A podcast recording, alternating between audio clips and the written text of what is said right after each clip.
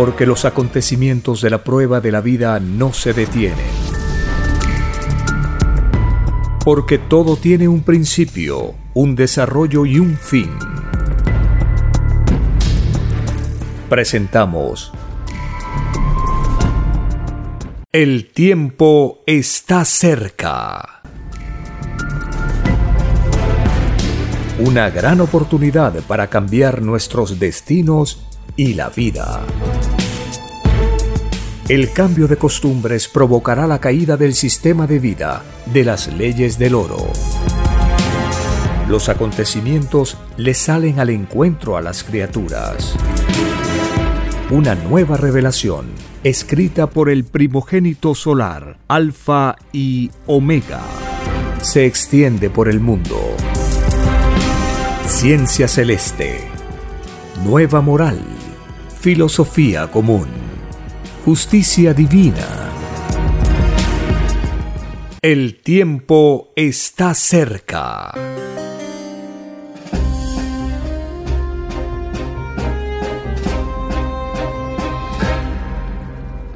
Agradeciendo al divino creador de todas las cosas, creador de la vida y del infinito universo expansivo pensante agradeciendo a la Divina Madre Solar Omega, la mejor amiga, agradeciendo al primogénito solar Cristo, el primer revolucionario de este mundo y de infinitos otros.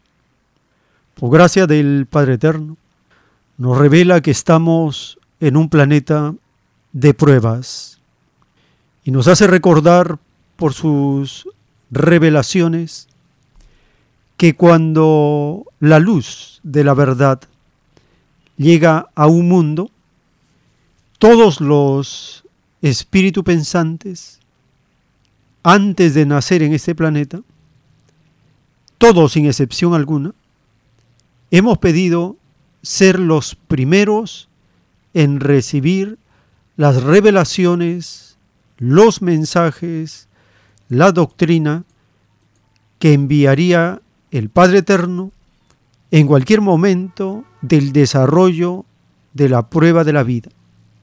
Y en esta revelación, el Padre Eterno nos dice que Él empezó a dar el aviso a los que pidieron ser primeros entre los primeros.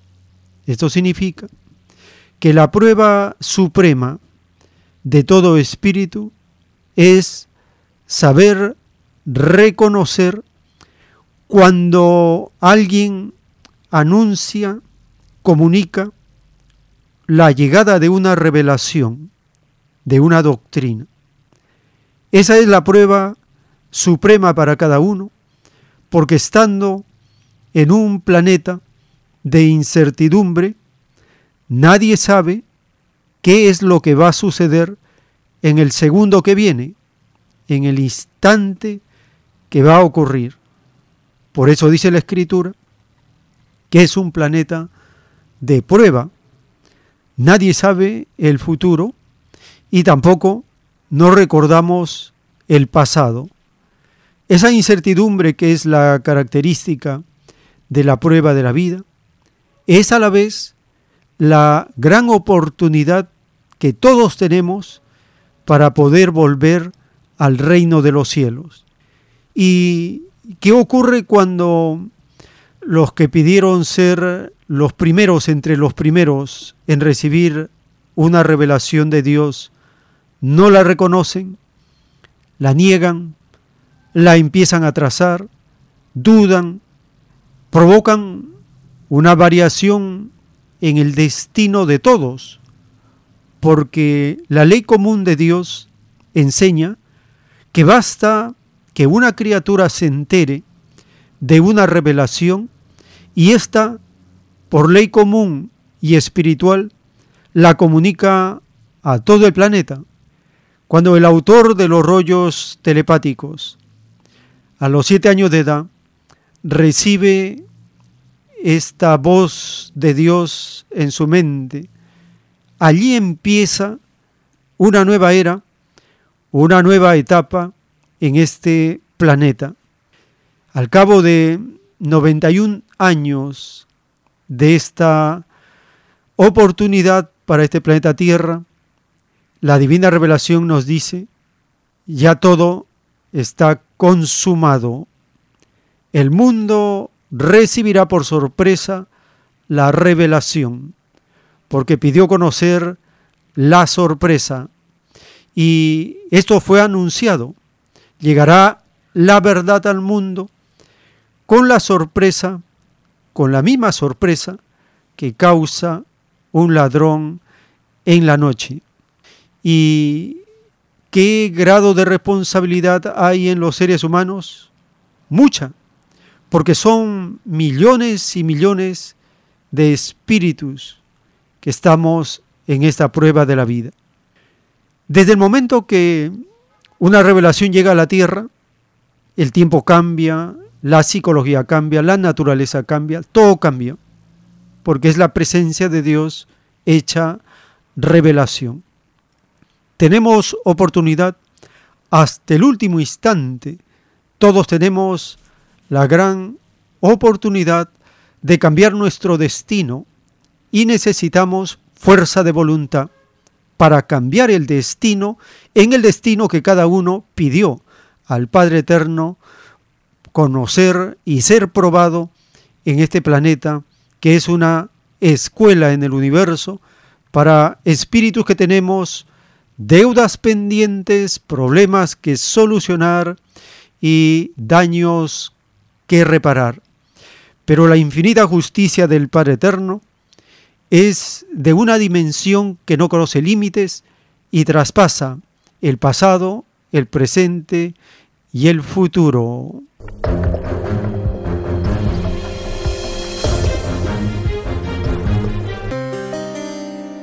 Bienvenidos. Un saludo a todas las familias que nos acompañan en estas ediciones y con las cuales compartimos la lectura de la divina revelación, los títulos de los rollos telepáticos, los textos de las Sagradas Escrituras y notas de actualidad.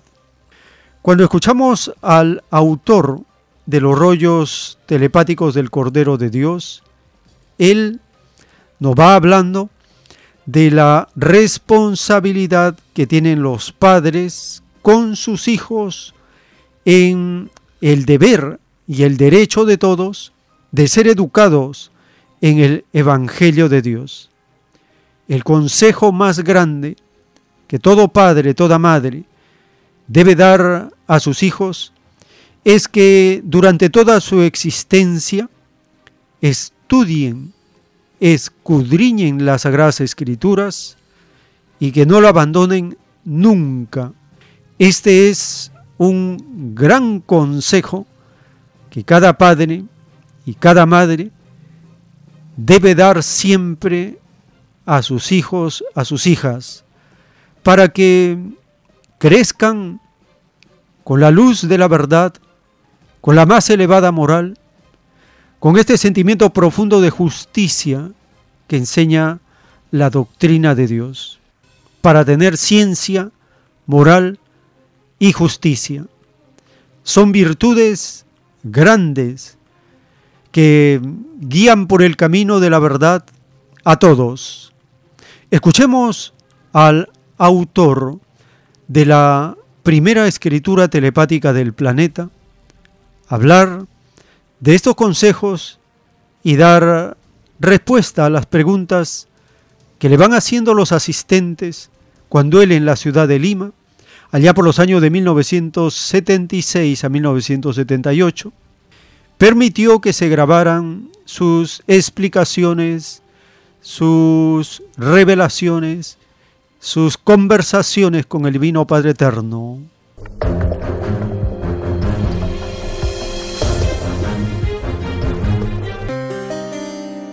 Depende, depende del tiempo que le dedique la criatura a mayor tiempo, mayor puntaje, porque mayor número de segundos. Hermano, y si la criatura nace y, y renuncia. Esa ya es determinación de la criatura. De la criatura. Porque sucede Y cuando esto usted sabe que todo el mundo lo sabe en su mayoría, cuando la criatura va creciendo y va conociendo la vida, se va dando cuenta que sus padres le enseñaron muchos errores, muchas verdades y muchos errores. Muchos dicen, ¿por qué mi padre no me enseñó todo el Evangelio? Porque dice que la verdad está por sobre todas las cosas. Vaya, también lo sabía. ¿Por qué no lo había? Yo soy ignorante porque mi padre me enseñó esta forma de fe, pero nunca me, dijo, hijo, apenas el Evangelio de memoria mientras viva. Nunca. Sabiendo que lo de Dios estaba por sobre todas las cosas. Dice padre, más vale decirle a los hijos las cosas como son, y si el hijo ahora no hace caso, en el juicio el padre se las manos. Pero el padre que no le dijo nada de lo de Dios, ahí viene. Porque hay hijos que se les dice y no entienden, pero la mayoría no, no contestaron a los hijos lo que tenían que hacer en la vida. Lindo escuchar a un padre que le diga a su hijo, hijo, mientras viva, léete el Evangelio de Dios, mientras viva, y no lo abandones jamás, porque lo de Él está primero. ¿Y qué consejo? Pero ese evangelio también le puede decir un, de, la, religión cristiana. Precisamente, si los padres no supieron escoger el camino de la fe verdadera, no buscaron con profundidad, le transmitieron al hijo lo imperfecto. Entonces, ¿qué pasó? Que a través de los siglos se fue transmitiendo una forma de fe que se consideró legalizada, legal, en circunstancias dice el Padre Jehová que nunca lo fue. Por eso se escribió ciegos y guías de ciegos. Esto va para los padres de familia y para los religiosos. Todos los errores de ellos mismos se lo transmitieron a los hijos. De generación en generación. Llama, significa ciegos, guías de ciegos. No veían. El tiempo está cerca. En las conversaciones telepáticas del autor de los rollos del Cordero con el Divino Padre Jehová de los ejércitos, en un plano celeste el autor le pregunta al Divino Padre Eterno acerca de la elevada jerarquía de los padres solares y cómo lo lograron Divino Padre Jehová. Lo lograron, Hijo, naciendo infinitas veces. Por cada nueva existencia les corresponde un nuevo brillo en sus ojos. Sumando todos los brillos, da lo que tú ves. Qué divino. ¿Comprendes ahora, Hijo, el significado del divino mandato del Padre que dijo, te ganarás el pan con el sudor de tu frente? Me doy cuenta, divino Padre Jehová, veo una inmensa luz en el conocimiento. Tal divino mandato no era exclusivo para únicamente la existencia humana, lo era y lo es para todo futuro pedido de vida por parte de los espíritus pensantes.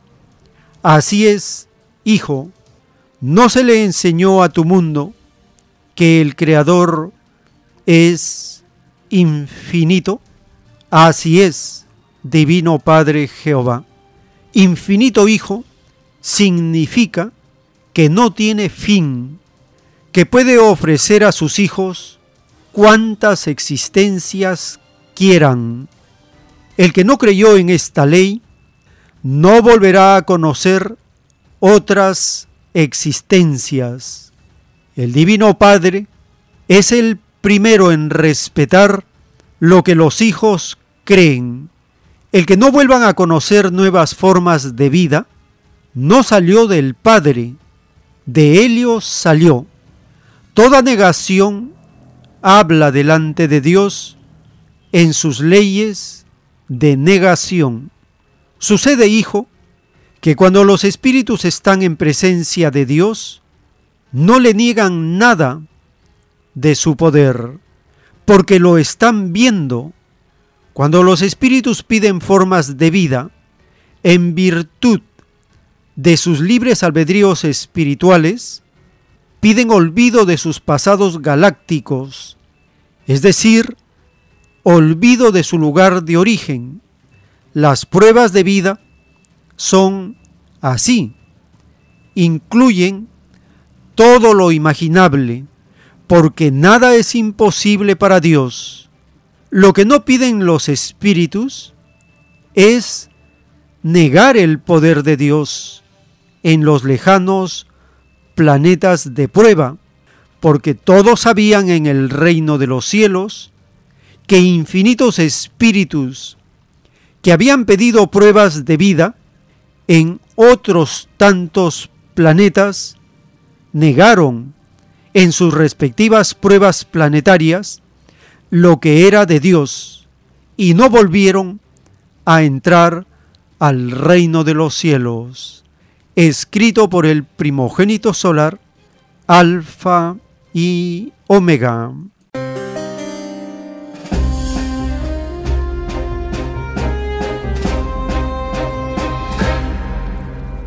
Cuando estamos delante de Dios, vemos su infinito poder, su infinita sabiduría, su infinita creación. La vemos. Delante de Dios nadie le niega su infinito poder. ¿Qué sucede cuando estamos con olvido del pasado y olvido del futuro en un planeta de pruebas como la Tierra? Sucede que por influencia del mundo, del sistema, por atraso espiritual, muchos espíritus tienen el complejo de la negación, niegan el poder de Dios. Y la consecuencia de esa caída es que no se vuelve al reino de los cielos hasta aprender a no negar el infinito poder de Dios. Cuando leemos el libro de Job en el capítulo 26 en el Antiguo Testamento, allí este espíritu avanzado, Job proclama la soberanía y el poder de Dios. Escuchemos el capítulo 26 del libro de Job.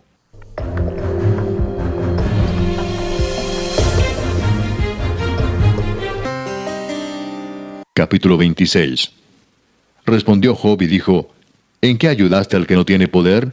¿Cómo has amparado al brazo sin fuerza? ¿En qué aconsejaste al que no tiene ciencia y qué plenitud de inteligencia has dado a conocer?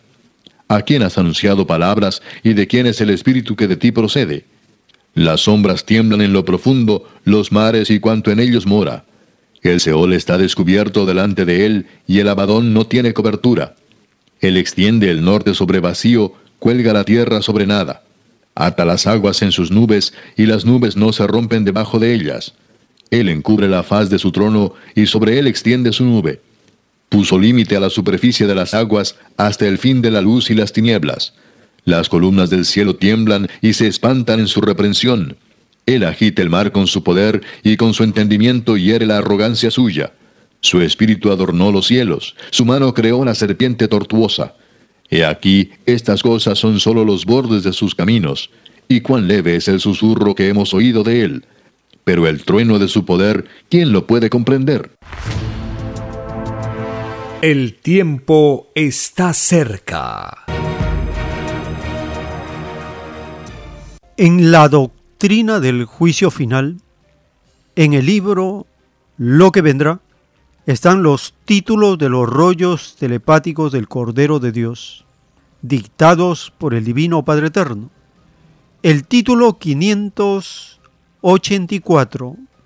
En la prueba de la vida, muchos se dividieron porque quisieron, muchos por alcanzar un mayor poder en una vida efímera, pisotearon y renegaron de una más elevada moral, adelantándose el Divino Padre a esta extraña inmoralidad, es que dijo que se cuide la izquierda de lo que hace la derecha. En las costumbres humanas de la prueba de la vida, se llamó izquierda al pueblo y derecha a los más influenciados por el oro. Para no dividirse, había que cuidarse de la extraña moral de los que más tenían, que la moral del pobre no se corrompiera de la moral del rico, escrito por el primogénito solar, Alfa y Omega.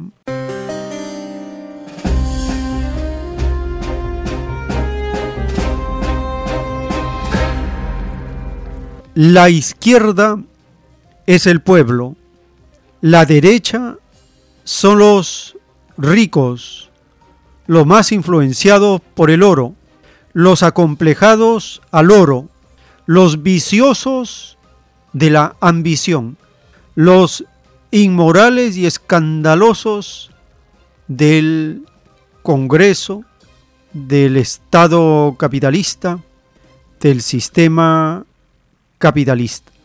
En el rebaño de Perú, los inmorales y corruptos que siempre destilan corrupción, los de la derecha y la extrema derecha, vienen conspirando para derrocar, destituir y vacar al gobierno respetuoso de las leyes del capitalismo, al gobierno de turno del rebaño peruano, los corruptos de la derecha del Congreso aprobaron iniciar un proceso de vacancia.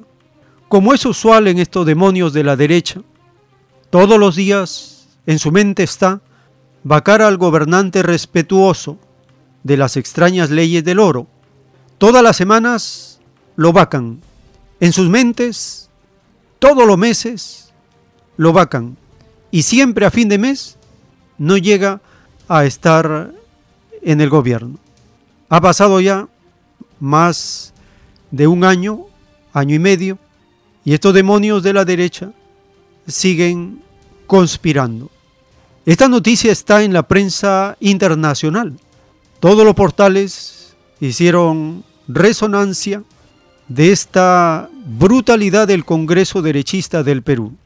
Estos torpes y ciegos de la espiritualidad no aprenden de sus errores. Los mismos argumentos de los dos intentos de vacancia, estas bestias del capitalismo, lo vuelven a repetir en su tercera moción, propuesta, intento para vacar al actual mandatario de Perú. El Canal RT en español entrevista al político y periodista de izquierda Gustavo Espinosa por esta iniciativa de la tercera vacancia al actual mandatario de Perú. Compartimos esta información publicada en RT en español.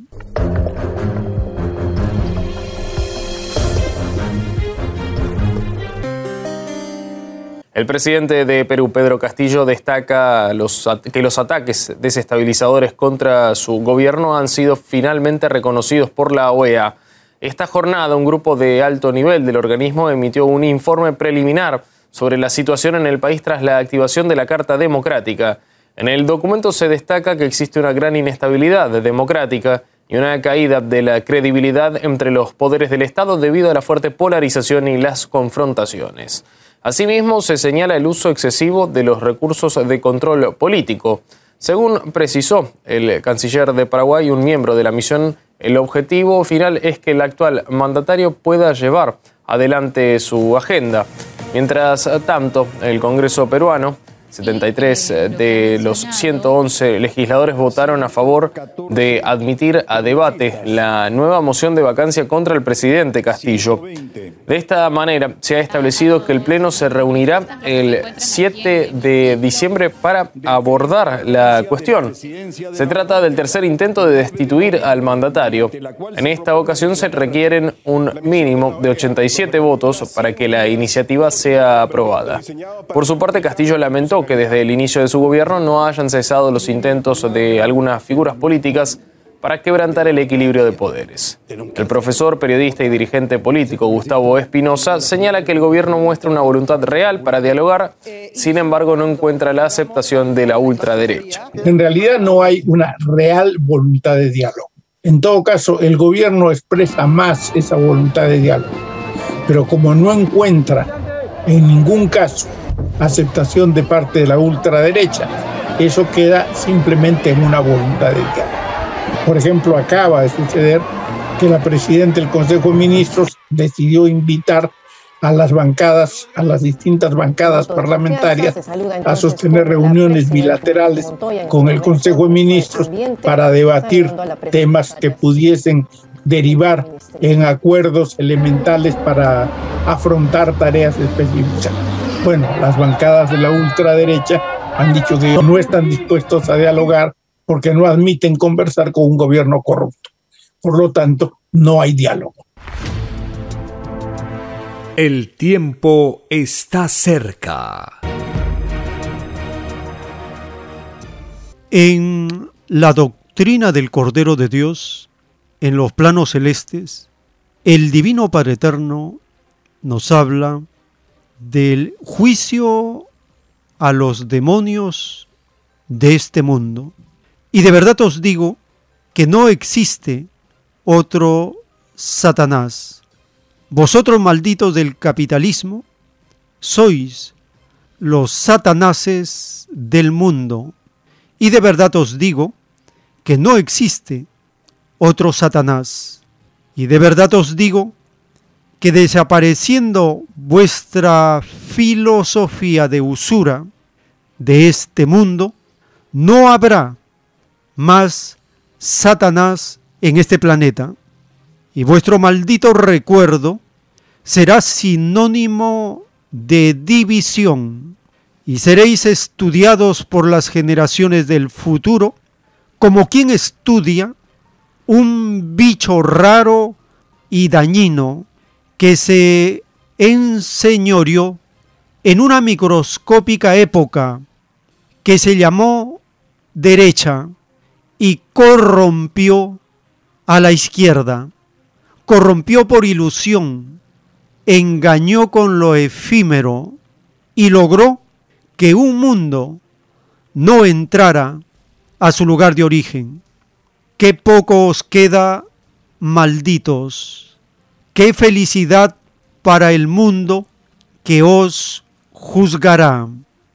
Un yugo menos en su historia planetaria, un yugo que fue anunciado en las escrituras como la gran bestia, una bestia de conocimiento mundano, una legión de espíritus que salieron de las tinieblas a pedir experiencias en un mundo de la luz, espíritus de mucha inteligencia, con cualidad y calidad acentuada en las tinieblas. Esto es liberalidad con desprecio a lo que es del Padre, respeto egoísta, ignorancia total sobre filosofías. He aquí la causa del por qué calumnian al comunismo que surge en la tierra. Esta actitud poco inteligente más los pierde espiritualmente. Escrito por el primogénito solar, Alfa y Omega.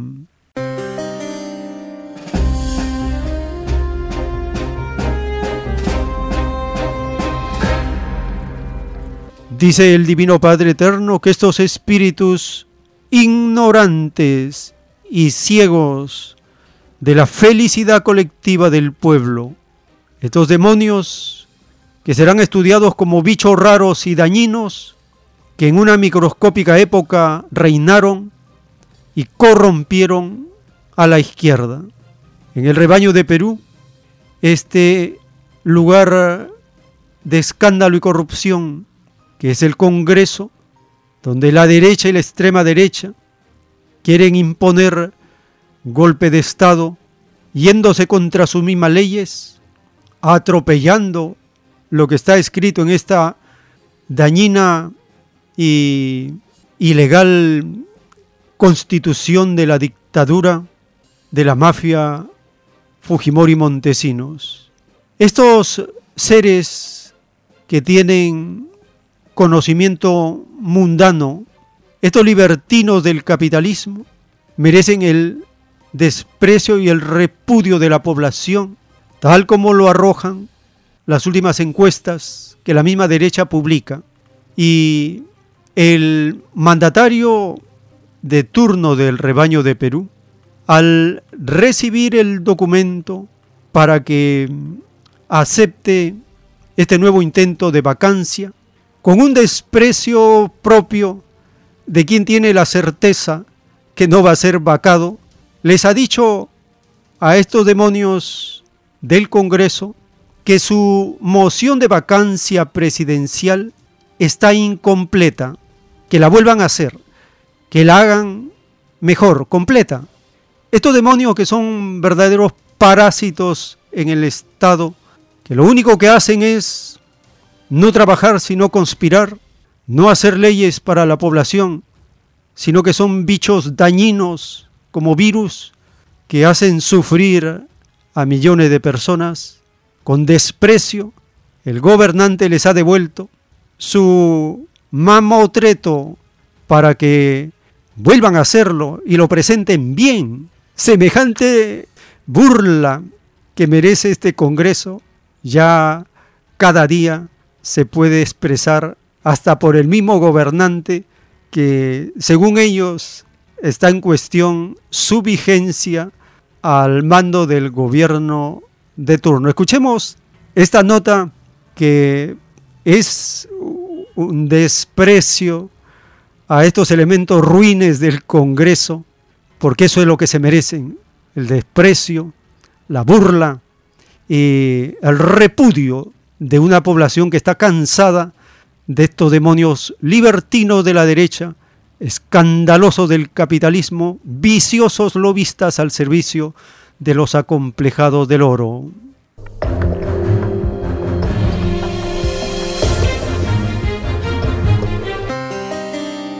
el presidente Pedro Castillo devolvió al Congreso la moción de vacancia cuya admisión a debate fue aprobado el último jueves en el Pleno del Congreso. En una misiva dirigida a José Williams, presidente del Parlamento, detalla que devuelve la moción que contiene el pedido de vacancia por incapacidad moral permanente, toda vez que en esta se encuentra incompleta. Por su parte, el congresista Edward eh, Málaga, a través de un oficio dirigido Javier Ángeles, director general eh, parlamentario de la Oficialía Mayor del Congreso, señaló que el documento contiene el pedido, los fundamentos de hecho y de derecho, así como todos los anexos. El oficio precisa que no hay ningún documento que se debe adjuntar de modo adicional. Finalmente, Málaga solicita comunicar al jefe de Estado que el procedimiento de vacancia continúa su trámite regular.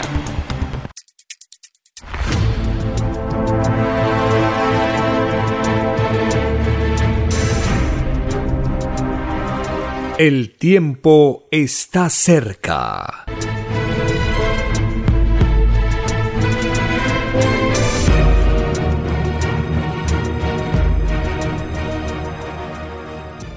En un párrafo de un plano celeste dictado por el Divino Padre Eterno dice, Vuestro sistema de vida os cerró el paso al reino de los cielos. Si hubieseis tenido otro sistema de vida que hubiese sido más respetuoso para con las leyes del Padre, otra sería la historia.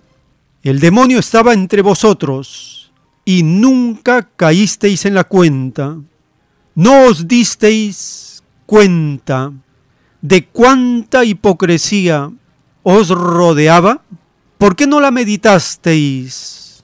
Porque de verdad os digo que todos aquellos que meditaron y cambiaron de forma de vida, entran al reino de los cielos, porque no fueron ciegos comprendieron la divina parábola que dice, que se cuide la izquierda de lo que hace la derecha. Comprendieron que se trataba de la corrupción moral. Huyeron de la corrupción e ilusión. Y de verdad os digo que son espíritus extraordinarios dentro del mundo. Comprendieron la raíz del mal.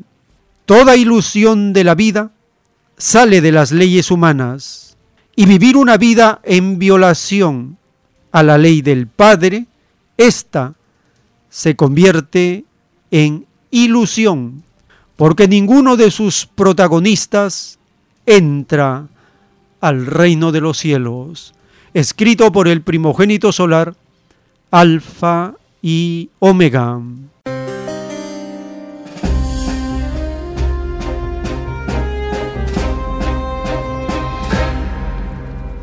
debemos darnos cuenta de cuánta hipocresía nos rodea. Y los grandes hipócritas están en el Congreso, en el rebaño de Perú. Estos hipócritas, estos seres ciegos, no entienden que este planeta de pruebas es temporal, que nada hay privado en la naturaleza, todo es común. A pesar de ello, siguen ilusionados con el oro, con la defensa del sistema de vida injusto, la derecha y la extrema derecha, no conseguirán, esta vez tampoco, los 87 votos para vacar al actual gobernante. Hispan TV entrevista al analista Isaac Vigio, un hermano de Perú que radica en Londres, en Gran Bretaña.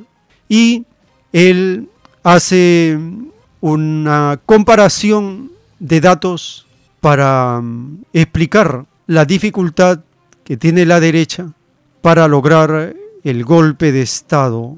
Escuchemos este segmento de la entrevista a Isaac Vigio.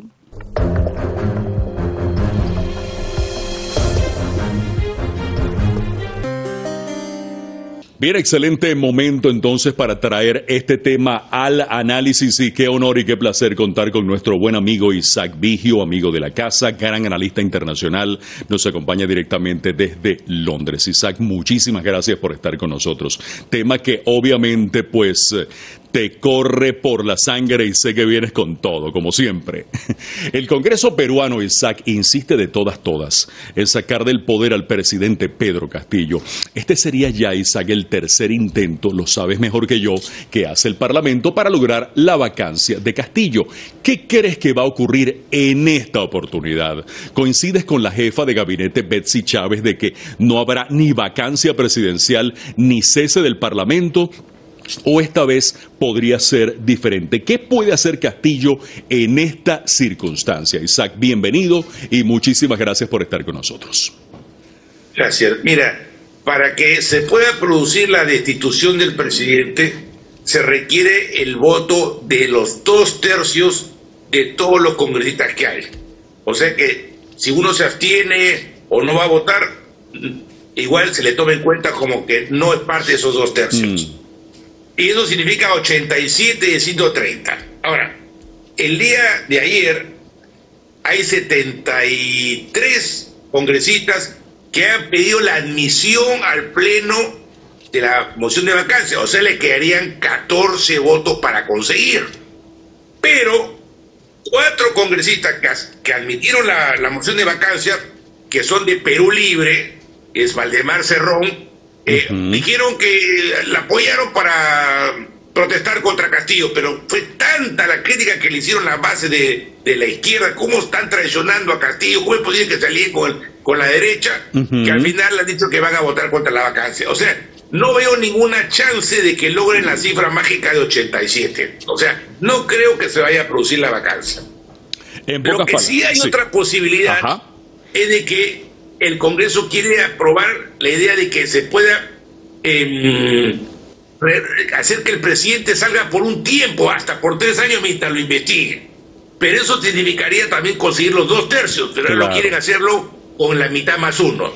Pero está todavía en ese trámite. Ahora, yo no creo que consigan la vacancia, pero lo que están logrando con estas medidas es una especie de moderar o, ir haciendo que Castillo se vaya distanciando de su programa original. Ya Castillo no habla de nueva asamblea constituyente, de destinar el 10% del presupuesto del Estado a la educación, otro por a la salud.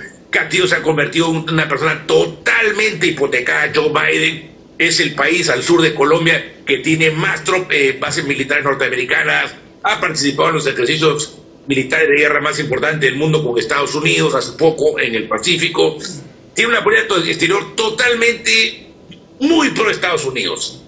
Y su modelo económico es neoliberal y mantiene la constitución de Fujimori. Entonces, lo que hace con esto no es tanto derrocar a Castillo, sino hacerlo, moderarlo y hacerlo que poco a poco se convierta en parte del establishment mm. y con eso pierde filo y su machete que no corta y, empieza a hacer...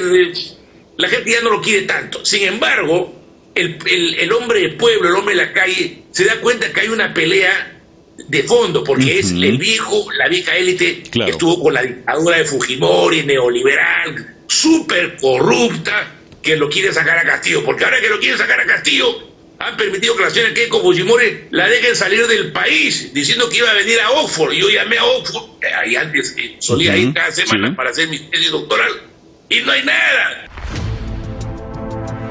El tiempo está cerca.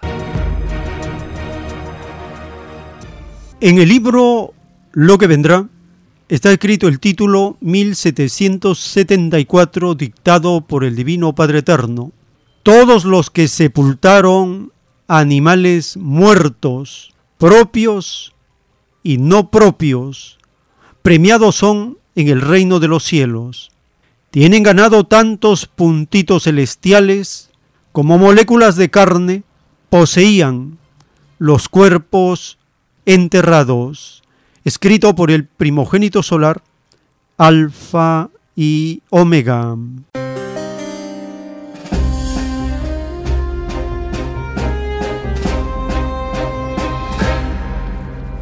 Como parte de las señales del fin de los tiempos, las pestes, epidemias, pandemias están a la orden del día.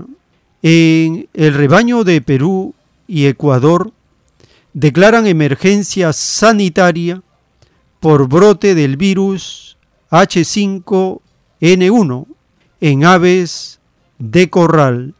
Hay cantidad grande de aves muertas por esta peste. Compartimos la nota publicada por Singua en español.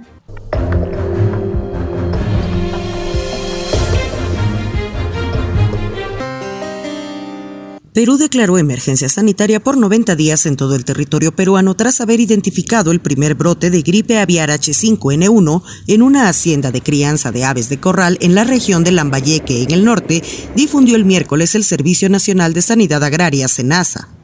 La institución adscrita al Ministerio de Desarrollo Agrario y Riego, Midagri, explicó que la medida tiene como finalidad intensificar las acciones de vigilancia y control de la influenza aviar con alto nivel patógeno en territorio peruano, con el objetivo de eliminar los focos que se puedan presentar y evitar su diseminación hacia otras áreas geográficas del país. En el marco de esta emergencia sanitaria, ha sido prohibida la movilización de aves domésticas vivas desde los focos detectados, el traslado de aves sin certificado sanitario, el desarrollo de ferias o eventos de gallos. El Servicio Nacional Forestal y de Fauna Silvestre reportó el martes 13.869 aves marinas silvestres halladas muertas en gran parte del litoral costero de Perú, dentro y fuera de las áreas protegidas. Con información de la oficina en Lima, Perú, Noticias Xinhua. El tiempo está cerca. En el libro Lo que vendrá está escrito el título 1475, dictado por el Divino Padre Eterno. En el extraño sistema de vida, salido de las extrañas leyes del oro, se hizo lo opuesto a lo enseñado en el Evangelio del Padre Jehová. A muchos se les hizo esperar años para concederles sus derechos.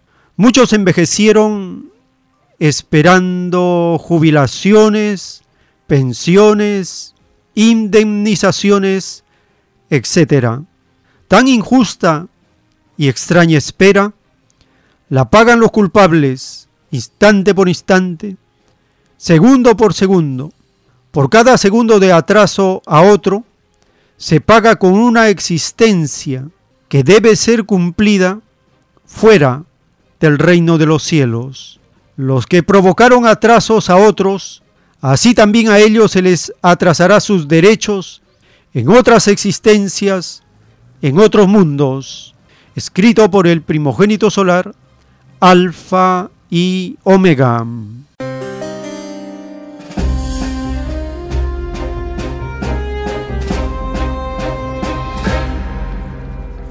Dentro de este grupo de afectados por las extrañas leyes del capitalismo están los hermanos, las hermanas, las familias con discapacidad. En el Día Internacional, el presupuesto para este sector de la población que mm, cubre el 10% de toda la población del rebaño de Perú, es un presupuesto que tiene muchas dificultades para poder administrarse, ejecutarse. En el canal de la televisión de Perú entrevistan a un representante de la Defensoría del Pueblo y él explica de estas dificultades. Escuchemos esta nota por el Día Internacional de las Personas con Discapacidad.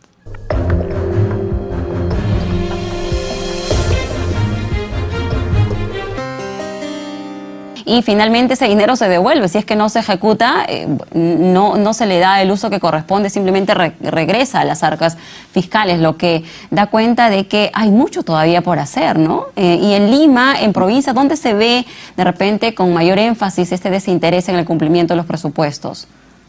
Bueno, la verdad es que es algo generalizado a nivel nacional el incumplimiento de este artículo, justamente, y a pesar de que es algo que viene sucediendo en varios años, de manera consecutiva, eh, no es por lo menos menos importante que se incluya en la ley, ¿no? Igual el primer paso es que se incluya en la ley y el, trabajo que viene a continuación es el trabajo conjunto con los gobiernos locales, como te, como te señalaba, ¿no? Para que se ejecute este presupuesto. Ahora hay un marco legal y lo que viene adelante es este, la asignación y la ejecución y el fortalecimiento de las oficinas municipales y regionales de atención a las personas con discapacidad, que son oficinas que no están fortalecidas, ¿no? La mayoría o en promedio trabajan con una sola persona y con escasos recursos en tema presupuestal y que les impide implementar y desarrollar las actividades eh, para atención de las personas con discapacidad. Eso, ¿no? Eso te quería consultar. El hecho de que no se esté ejecutando, que no se esté cumpliendo con estas normativas, ¿qué, a ver, ¿qué frena en lo que es el cumplimiento de algunos objetivos? Nos, nos señalabas de que no se están cumpliendo, por ejemplo, o no se están ejecutando las atenciones ¿no? a las personas con discapacidad que requerirían tener este respaldo profesional, este soporte de parte de sus autoridades también. Claro, mira, te pongo un ejemplo que es una tarea que tienen los gobiernos locales, ¿no? que es la elaboración del registro de personas con discapacidad en sus jurisdicciones, ¿no? O sea, la, identificación de las personas con discapacidad que hay en sus jurisdicciones, ¿no? Que justamente a partir de esto que uno puede diseñar las políticas y los programas, ¿no? Teniendo en cuenta cuántas son las personas, ¿no? E-, esa actividad no se está realizando, no tenemos un problema con la identificación de personas con discapacidad, no hay un registro este, confiable, ¿no? Y eso es a nivel nacional. Sí, sí, muy bien. Entonces eso impide que se pueda tener una data exacta, ¿no? Actualizada, sobre todo de cuánto es la cuánta es la población de este, de esta, bueno, de personas con discapacidad, pero al menos cuál es esa estimación y, de repente si se ha podido identificar cuáles son estas prácticas, ¿no? Eh, poco inclusivas en lo que es el desarrollo de las actividades de las personas con, con discapacidad. Bueno, el censo del 2017 estima que un 10% de la población total del Perú pues, tiene alguna discapacidad, ¿no? Que son alrededor de 10 millones de, personas. eh, millones. Eh, y algunas actividades, por ejemplo, que se dejan de hacer eh, a niveles a nivel de, gobiernos subnacionales es, por ejemplo, la adecuación de los espacios públicos, ¿no? las ciudades son poco accesibles, ¿no? Incluso algunos edificios municipales mismos este, impiden que las personas con discapacidad puedan ejercer sus derechos en igualdad de condiciones que el resto de las personas. El tiempo está cerca. Le recordamos las actividades dominicales en Vegetalia, Girón Camaná 344 en el Cercado de Lima. Todos los domingos a partir de las 4 de la tarde la conferencia dominical para este domingo 4 de diciembre de 2022. El tema Jesús en la India, cuarta parte. Se compartirá las informaciones, los datos obtenidos para conocer la presencia de Cristo en la India, cuarta parte. El ingreso para estas actividades es completamente libre. Solicite también sus calendarios del año 2023. Y en el distrito del Lince, en Avenida César Canevaro 469, de lunes a sábado a partir del mediodía, también puede acercarse para solicitar materiales y el calendario del año 2023. Estamos en la campaña romper el dormir de las masas con la publicación masiva de aviso colectivo para la población con la finalidad de que lea los 302 rollos telepáticos que están en el Perú y escuche los 3.700 títulos de los rollos telepáticos que ya están en ocho plataformas de podcast y que se transmiten también en varios horarios cada día por Radio Cielo, radiocielo.com.p y también por las plataformas de podcast como Spotify, Apple Podcast, Google Podcast, Anchor. Son ocho plataformas que almacenan las 24 horas del día para escuchar en cualquier momento los títulos de los rollos telepáticos del Cordero de Dios. Así estamos llegando al término de esta hora. Les agradecemos por estar acompañándonos y les invitamos a seguirnos en la siguiente porque tenemos más audio, más información para compartir. Por la gracia del Divino Padre Eterno, vamos a continuar.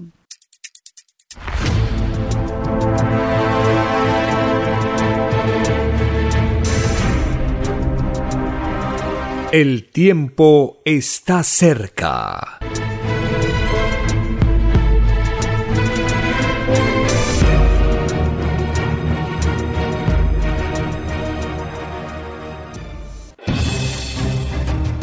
El tiempo ha llegado. Hay momentos cuando el pueblo entra en un estado de soberanía y esto ocurre cuando el creador de la vida ordena cambiarlo todo por mandato divino. Está escrito en la doctrina Alfa y Omega que deben constituirse congresos de obreros y obreras en todas las naciones. Cristo dijo en Lucas 12, verso 32, No temáis, pequeño rebaño, porque a vuestro Padre le ha placido daros el reino. Envíe sus aportes en texto y audio al 934-407-166 o solicite más información al 934-407-166. Solo una unidad común con nueva moral dará paz al mundo. Por orden de Dios Padre, el mundo será dirigido por los trabajadores. Ha llegado el tiempo para que el pueblo escoja su propio destino y se gobierne a sí mismo. Alegraos, humildes del mundo, vuestro yugo llega a su fin.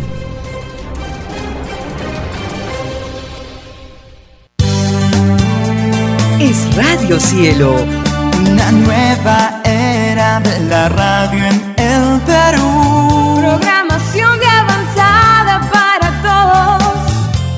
Es Radio Cielo. El mejor anhelo de tu vida. Es Radio Cielo. Sembrando amor y conciencia. Es Radio Cielo. Ahora, tu radio favorita, Cielo, llega a todo el mundo. Visítanos e interactúa con todos tus conductores de la variedad de programas que ofrece tu radio Cielo. Radio Cielo en la red. Ingresa a la www.radiocielo.com.pe y desde tu teléfono móvil, interactúa con nosotros. Radio Cielo, a la vanguardia de la tecnología. Te- te- tecnología. Ci- Cielo.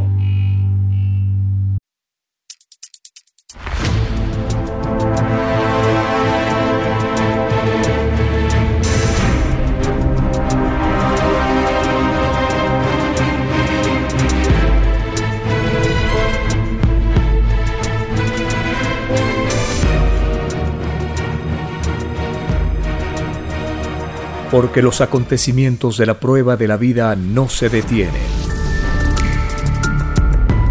Porque todo tiene un principio, un desarrollo y un fin. Estamos compartiendo. El tiempo está cerca. Una gran oportunidad para cambiar nuestros destinos y la vida. El cambio de costumbres provocará la caída del sistema de vida, de las leyes del oro. Los acontecimientos le salen al encuentro a las criaturas. Una nueva revelación, escrita por el primogénito solar, Alfa y Omega, se extiende por el mundo. Ciencia celeste, nueva moral, filosofía común, justicia divina. El tiempo está cerca.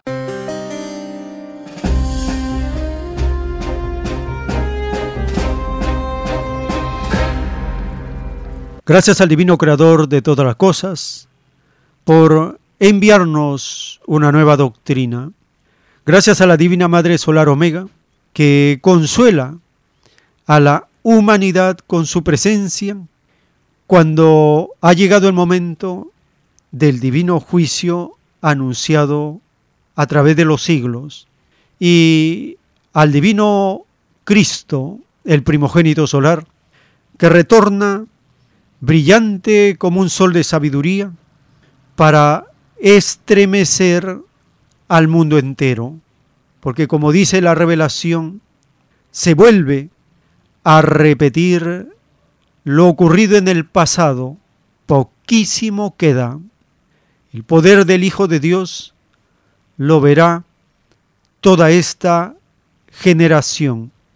El capitalismo, los capitalistas estarán aterrados, porque por primera vez no podrán matar al que consideran su adversario, su enemigo.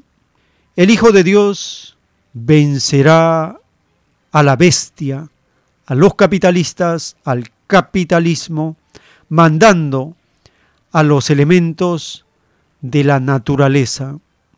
El lugar, el antro, la madriguera de los capitalistas conocerán el fuego caído del espacio. En su desesperación, los capitalistas tratarán de usar las armas atómicas contra el Hijo de Dios sin lograr su propósito, porque como está escrito en los rollos telepáticos, toda arma de destrucción será inactiva, nula, porque de los mismos elementos de la naturaleza fueron creados y todo estará subordinado al poder de Cristo, del Hijo de Dios, que viene en gloria y majestad a juzgar a este mundo.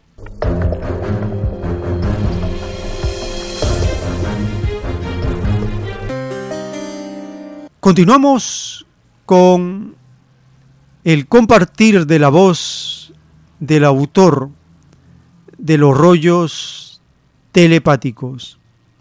Él explica quiénes son los guías de ciegos, los religiosos, también los padres, que no saben orientar, aconsejar, instruir a sus hijos.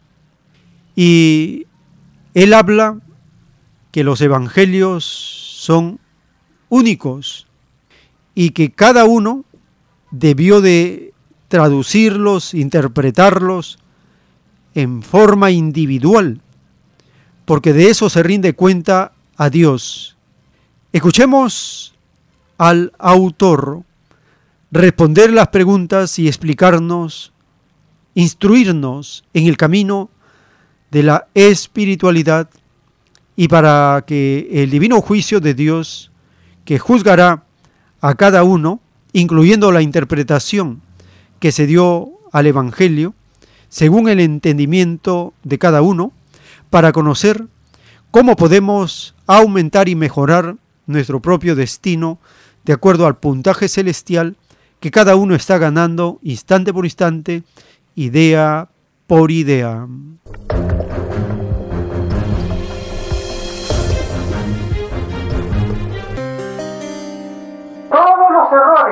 De ellos mismos se lo transmitieron a los hijos, de generación en generación.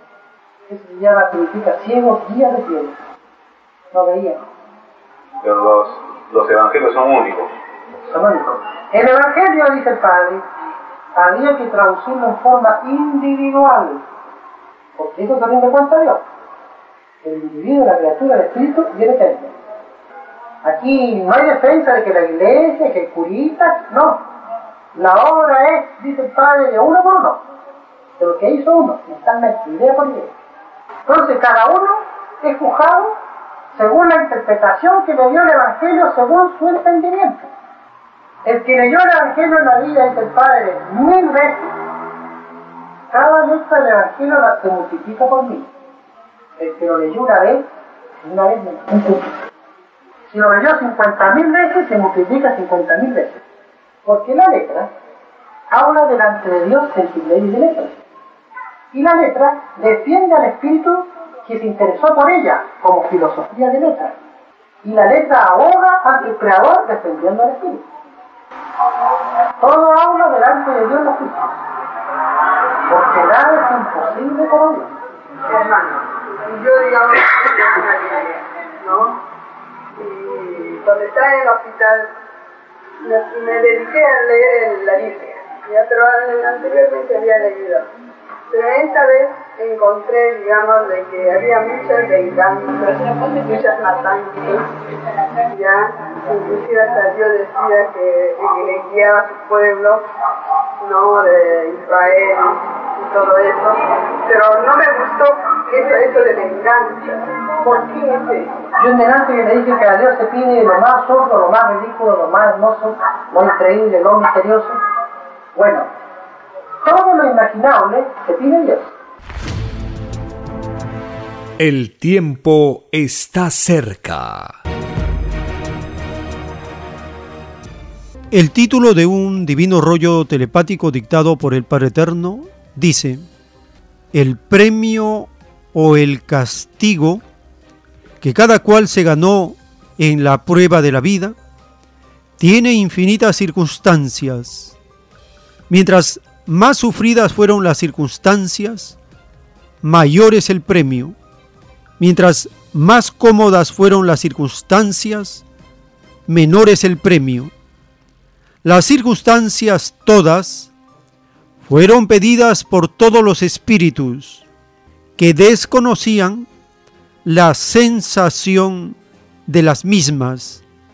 Todo lo que no se conoce se pide al Padre Jehová. El libre albedrío espiritual tiene derecho a pedir lo que no conoce. Sí, hijito, cada uno se hizo su propio cielo, según como se comportó en la prueba de la vida. Es tal como lo pensabas desde niño. Todas las sensaciones e ideas generadas por la mente participan en el propio juicio.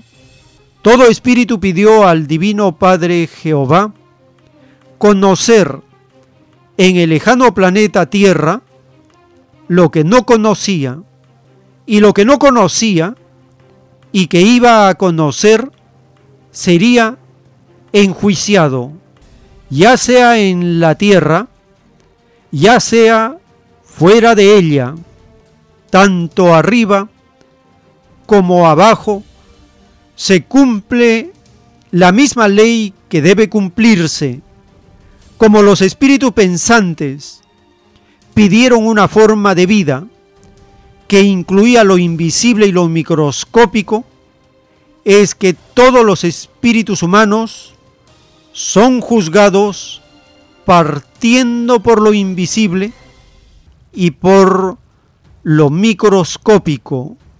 Este mundo es juzgado en la forma como lo pidió. La forma del juicio está encerrada en la parábola por sobre todas las cosas. Los juicios salidos del Padre son infinitos, porque nada en el Padre tiene límites.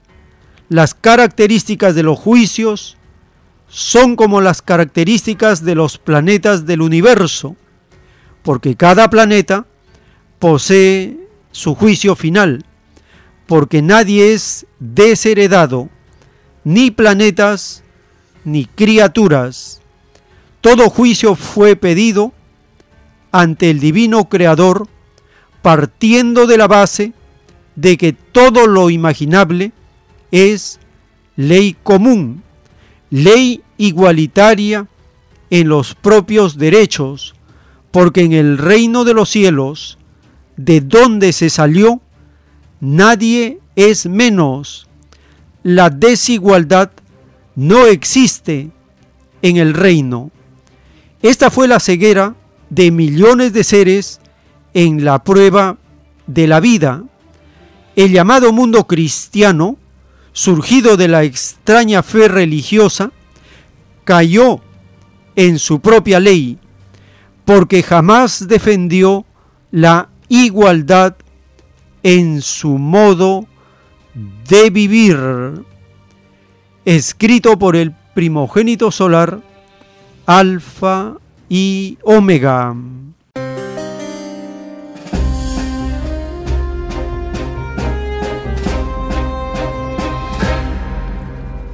Estamos conociendo la divina revelación del premio o el castigo que cada uno se hace instante por instante, sensación por sensación, acto por acto. En el Antiguo Testamento, en el capítulo 27 del libro de Job, allí Job, resumiendo su discurso, describe el castigo para los malos. Escuchemos el capítulo 27 del libro de Job.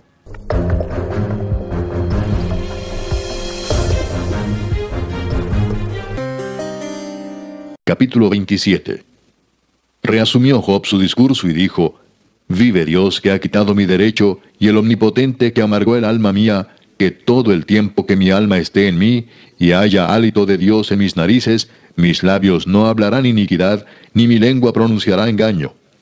Nunca tal acontezca que yo os justifique. Hasta que muera, no quitaré de mí mi integridad. Mi justicia tengo asida y no la cederé. No me reprochará mi corazón en todos mis días. Sea como el impío mi enemigo y como el inicuo mi adversario. Porque ¿cuál es la esperanza del impío por mucho que hubiere robado cuando Dios le quitare la vida? ¿Oirá Dios su clamor cuando la tribulación viniere sobre él? ¿Se deleitará en el omnipotente? ¿Invocará a Dios en todo tiempo? Yo os enseñaré en cuanto a la mano de Dios. No esconderé lo que hay para con el Omnipotente.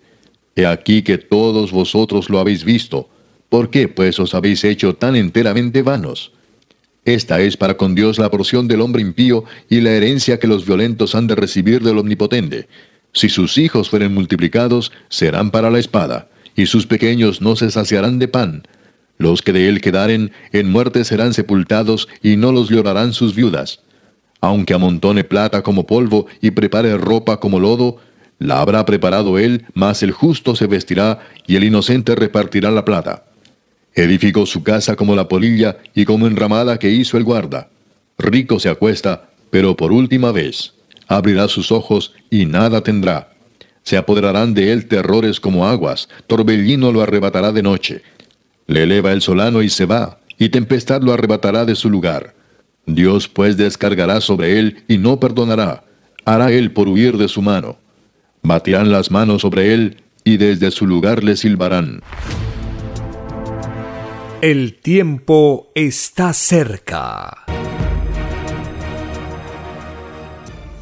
En las revelaciones telepáticas dictadas por el Padre Eterno, en un plano celeste, dice, los dramas que se ven en el universo son tan infinitos en su número como lo es el universo mismo.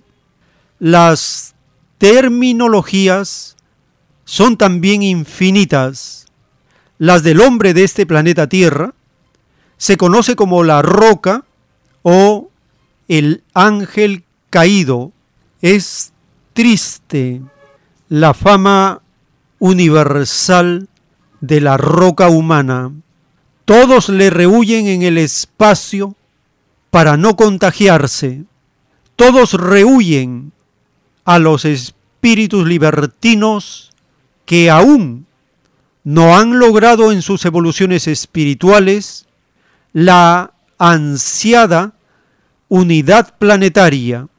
Esta sensación de la unidad planetaria debe adquirirla todo espíritu progresista como un algo propio, porque a donde vaya, en otros planetas, llevará la semilla de la unidad llevará una semilla de felicidad en que otros aprenderán a vivir como hermanos. Esta semilla de la unidad planetaria es la semilla que la humanidad demoró en cultivarla, porque los miles de años fueron sucediéndose y la ansiada unidad nunca fue realidad. La humanidad se durmió y el divino juicio de Dios le sorprendió. Este dormir o lentitud en lograr la unificación planetaria había sido advertida por Dios. Escrito fue, todo espíritu duerme. Todos se durmieron en lo que creían que era correcto. Y resulta que nadie tenía la razón porque todos habían caído en un extraño atraso. Y si alguien de las generaciones de la tierra dijo que tenía la razón en tal o cual cosa, esa razón fue dividida por el atraso en lograr la unificación del planeta, porque en todos, en sus respectivas aureas, acusan en diferentes grados un extraño atraso por la unidad planetaria. Todos habían contribuido al yugo de vivir desunidos. Fue la extraña contribución colectiva para una injusticia también colectiva. Fue el mutuo apoyo en la dureza para no unificarse jamás. Escrito por el primogénito solar, Alfa y Omega.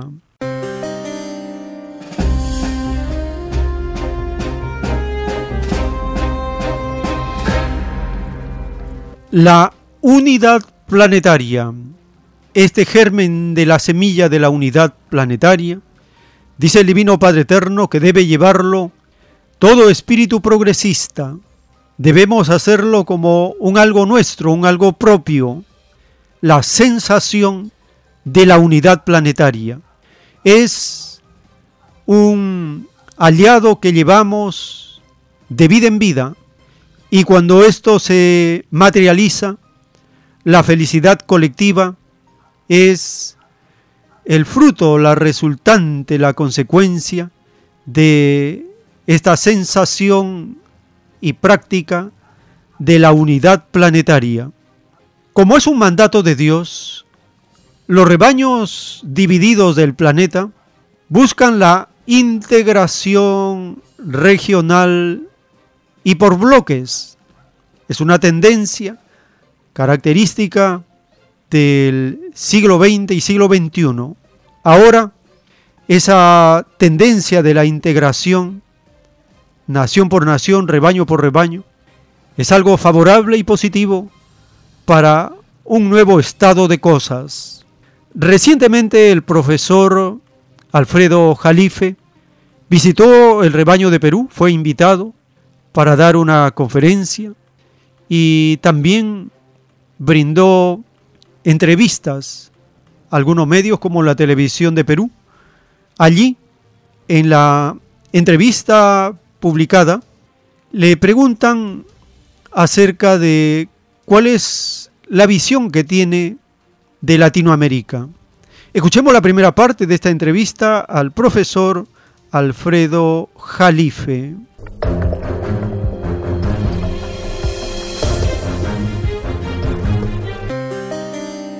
Está con nosotros ya el profesor Alfredo Jalife Rame, analista de geopolítica y profesor de posgrado en la Universidad Nacional Autónoma de México. Eh, profesor Jalife Rame, ¿cómo le va? Bienvenido. Gracias por acompañarnos. encantado, Carlos. Es un gusto. Vamos eh, eh, a conversar, profesor. Yo quería plantear como punto de partida lo siguiente para ver qué piensa usted. Creo que en América Latina, según todos los informes de los latinobarómetros y todos estos indicadores que miden con diversos indicadores la situación de la democracia en nuestros países, parece que llegan a conclusiones en general que la democracia no ha resuelto las necesidades más importantes de nuestros pueblos. Yo quería preguntarle en ese sentido si valdría la pena discutir si la crisis de esa democracia está ligada a la globalización, a la debilidad del Estado-nación y a la irrupción de las nuevas tecnologías. ¿Qué piensa usted, profesor? Bueno, de que eh, Latinoamérica apenas está ingresando a ese modelo de la democracia eh, y, es tardado, ¿no? No es fácil acomodarse. Eh, viene de un periodo pues de golpismo, de militarismo en general. Estamos hablando de treinta y pico de países y eso si no, no nos metemos con el Caribe. Mm. Además de que, a mi juicio, existen pues ya varias Latinoaméricas.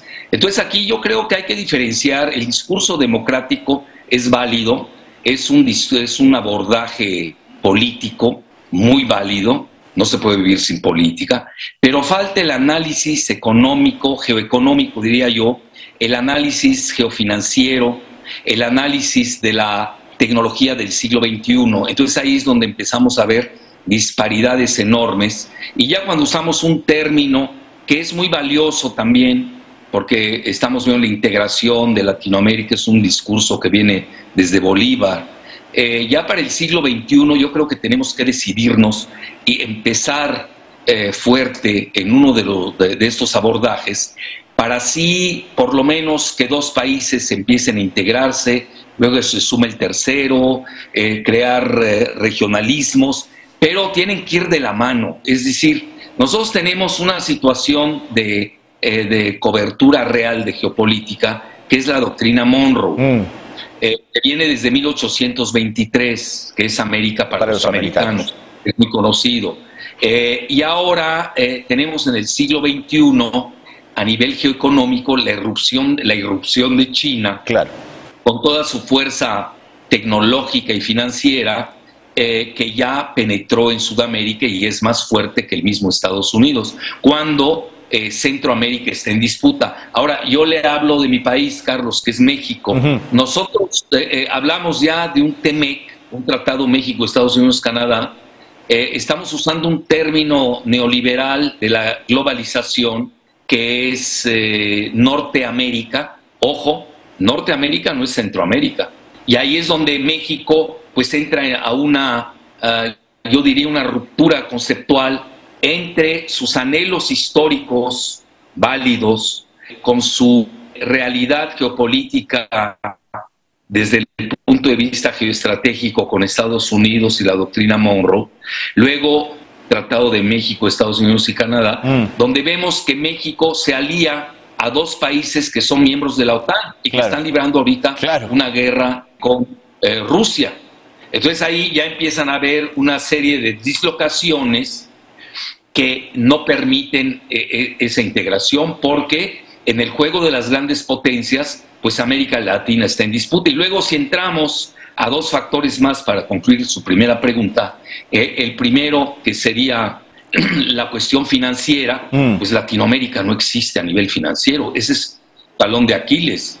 No tenemos una divisa común, no tenemos banca. Por ejemplo, aquel día yo estaba dando una conferencia, me preguntaban sobre CELAC. Sí, suena bonito, lo que quieras, pero no le veo dientes. ¿Cuáles son los dientes? No tenemos banca. ¿Cómo va a funcionar una CELAC sin banca? Ahora se está alveando de una alianza del Pacífico, incluyendo eh, mi país pertenece a ella, con ustedes Perú, eh, Chile y, Colombia. Pero ahí, si nos ponemos a analizar estrictamente a cada uno, pues ya de entrada entramos eh, dislocados, además de que no tenemos dientes, no tenemos una banca eh, valiosa, que sea competitiva, porque dependemos de la banca estadounidense. Y ya por último, a nivel tecnológico, pues prefiero no hablar porque somos el patito feo del mundo. El tiempo está cerca. En la doctrina del juicio final, en el libro Lo que vendrá, están los títulos de los rollos telepáticos dictados por el Padre Eterno. El título 1210. En el extraño mundo, surgido de las extrañas leyes del oro, los llamados mandatarios, reyes, dictadores, tenían la extraña costumbre de vivir del préstamo en dinero. Estos ciegos guías de ciegos, al no valerse por sí mismos, atrasaron la evolución de los que se dejaron gobernar por ellos e hicieron disminuir el puntaje celestial de cada uno de ellos. Les achicaron el fruto por iniciativa propia, no puesta en desarrollo. Es así que por culpa de los llamados mandatarios, reyes, dictadores, ninguna criatura humana vuelve a entrar al reino de los cielos, porque la añadidura que debió de haber salido de ellos no alcanza como para que el Espíritu vuelva a entrar al reino del Padre, escrito por el primogénito solar, Alfa y Omega.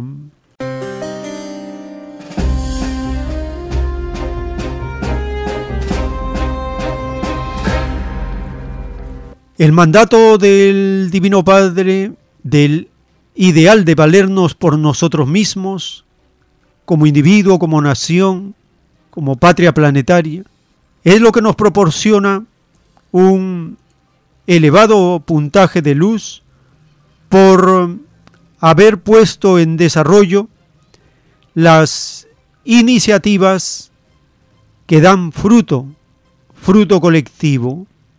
Valernos por nosotros mismos es romper, dejar atrás esa extraña costumbre de vivir del préstamo en dinero.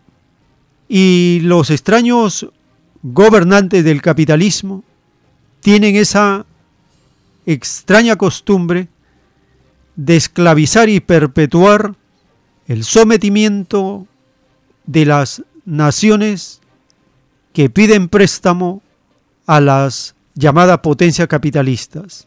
Estamos compartiendo los segmentos de la entrevista al profesor Alfredo Jalife, recientemente publicada en el canal de la televisión de Perú.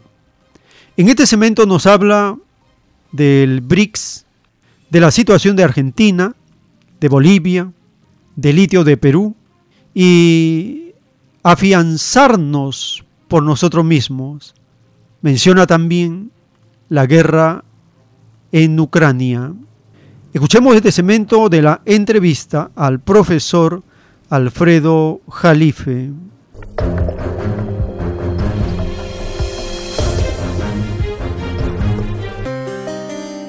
Durante la década de los 50 y 60, incluso en los 70, América Latina era un auténtico patio trasero de los Estados Unidos. Yo quería preguntarle si hoy esta América Latina nuestra podría apostar por tener juego propio en la región, estas Américas Latinas, incluso que usted divide en varias fracciones. No, no le veo posibilidades siendo realista y conste que me duele decirlo, porque yo soy latinoamericanista y soy de la vieja escuela de la integración, pero me tengo que dar cuenta que hoy estoy viendo más desintegración que integración cuando analizamos en varios niveles todos estos rubros eh, que le aporté. Y vean, el único país que tiene posibilidades eh, eh, a nivel regional y global es Brasil. Brasil. ¿Y eso a qué se debe? Bueno, por su pertenencia a los BRICS, que es el bloque geoeconómico que está subiendo mucho, que es Brasil con BRICS más. Incluso Arabia Saudita quiere ingresar a los BRICS, Irán quiere ingresar. Hay 15 países en fila de espera para ingresar a los BRICS. Pero el único país de Latinoamérica que está ahí es Brasil. Y hay un país que quiere ingresar, que es Argentina. Eh, no sé si Estados Unidos lo deje, lo dijo, lo digo textualmente y lo repito, no sé si Estados Unidos lo deje cuando veo que su superministro de Economía Massa pues eh, fue a negociar eh, gran parte de la deuda externa de Argentina, que es ya casi impagable, eh, que tiene una inflación, una gran devaluación. Yo lo recuerdo desde que visité Argentina en el año 2000 hasta la fecha, estamos hablando de los 22 años, sigue siendo presa de los buitres de, Wall Street, etcétera, y, y tiene hipotecas muy severas con el Fondo Monetario Internacional que controla Estados Unidos. Por ejemplo, le doy el ejemplo con eh, Bolivia. Bolivia tiene una divisa estable desde hace 16 años, pese al litio golpe.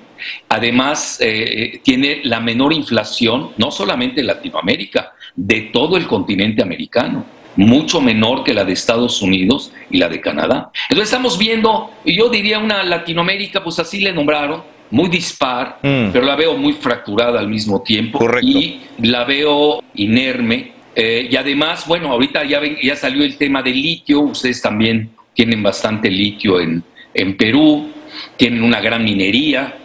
Eh, entonces yo lo que sugiero, esa sería mi propuesta, es de que cada país de Latinoamérica primero se afiance eh, a sí mm. mismo, luego empiece a hacer alianzas creativas con alguien de Latinoamérica. Profesor Jalife, sin embargo, seguimos viviendo con una suerte de normalidad sorprendente, sostenemos el modelo económico de consumo, pero ya las voces más autorizadas nos están diciendo respecto al clima que hay punto de no retorno. ¿No cambia eso las reglas del juego profundamente, profesor? Bueno, lo que está sucediendo y tenemos que tomar en cuenta es que estamos ante varias situaciones que son inéditas en la historia de la humanidad. Tenemos una guerra en Ucrania que es una singularidad, así le llamarían los físicos, donde se están condensando varias guerras en una y donde se está definiendo el nuevo, el nuevo orden mundial. Hoy de facto el planeta está fracturado a nivel global. Tenemos por un lado Estados Unidos con la OTAN y la Unión Europea y por otro lado a Rusia con la relativa alianza geoestratégica con China y con una India que no adoptó las sanciones que deseaba Estados Unidos y la deseaba la, Estados Unidos y la Unión Europea y que se ha mantenido neutral y que empieza a jugar la carta latinoamericana, lo cual no es nada anómalo.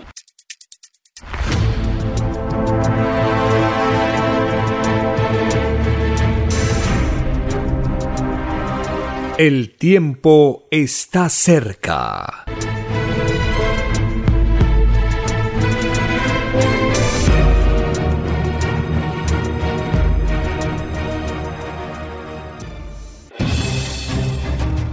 El tiempo ha llegado.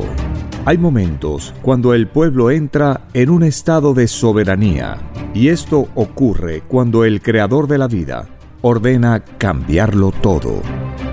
Por mandato divino, está escrito en la doctrina Alfa y Omega que deben constituirse congresos de obreros y obreras en todas las naciones.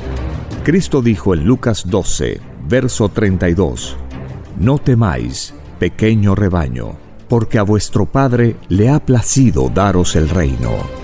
Envíe sus aportes en texto y audio al 934-407-166 o solicite más información al 934-407-166.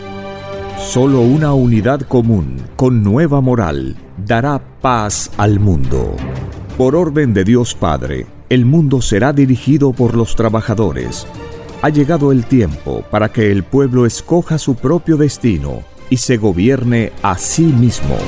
Alegraos, humildes del mundo, vuestro yugo llega a su fin.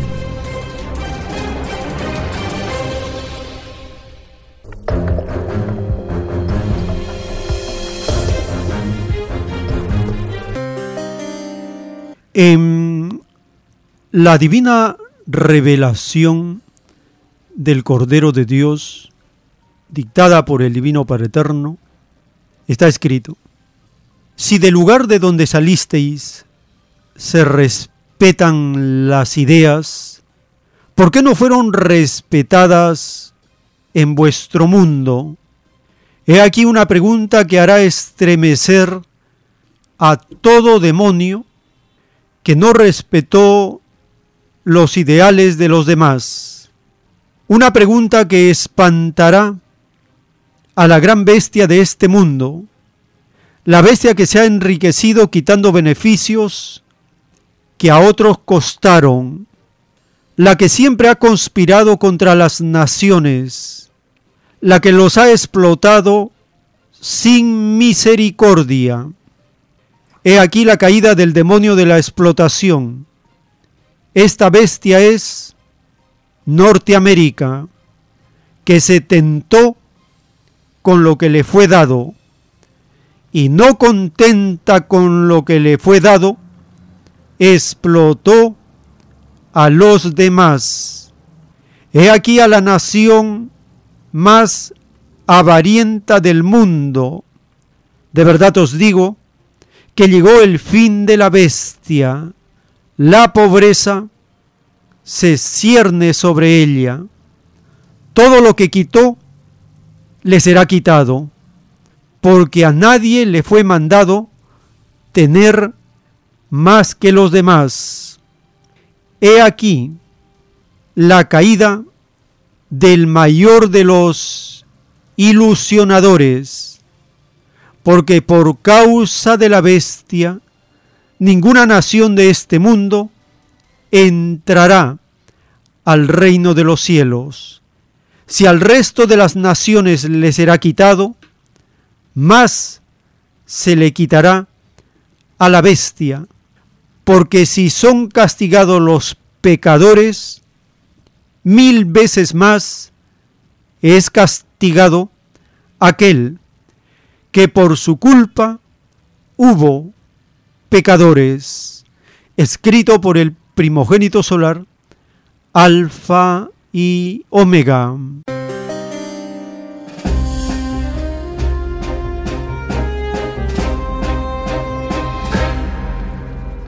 Estamos viviendo la etapa del empobrecimiento progresivo del capitalismo no es fácil darse cuenta que el capitalismo se empobrece, porque todo lo disfraza, todo lo engaña, todo lo falsea, pero el Divino Padre nos dice que la cabeza del capitalismo, la nación más avarienta, se está empobreciendo.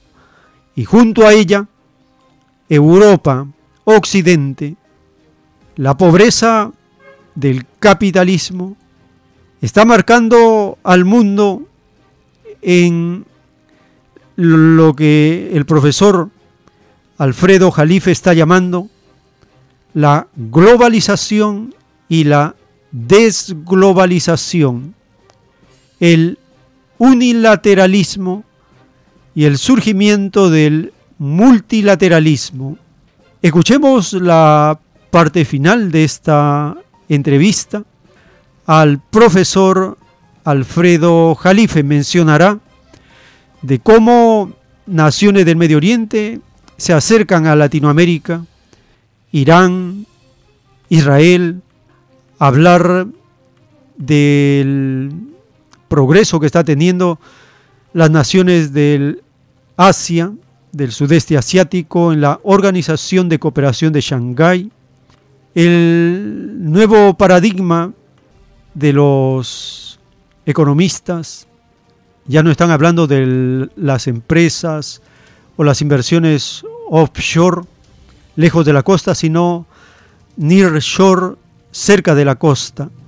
Habla de la formación de algo parecido a la OPEP, pero en este caso de litio, de las naciones de América Latina. Escuchemos esta parte de la entrevista publicada en el canal de la televisión de Perú al profesor Alfredo Jalife.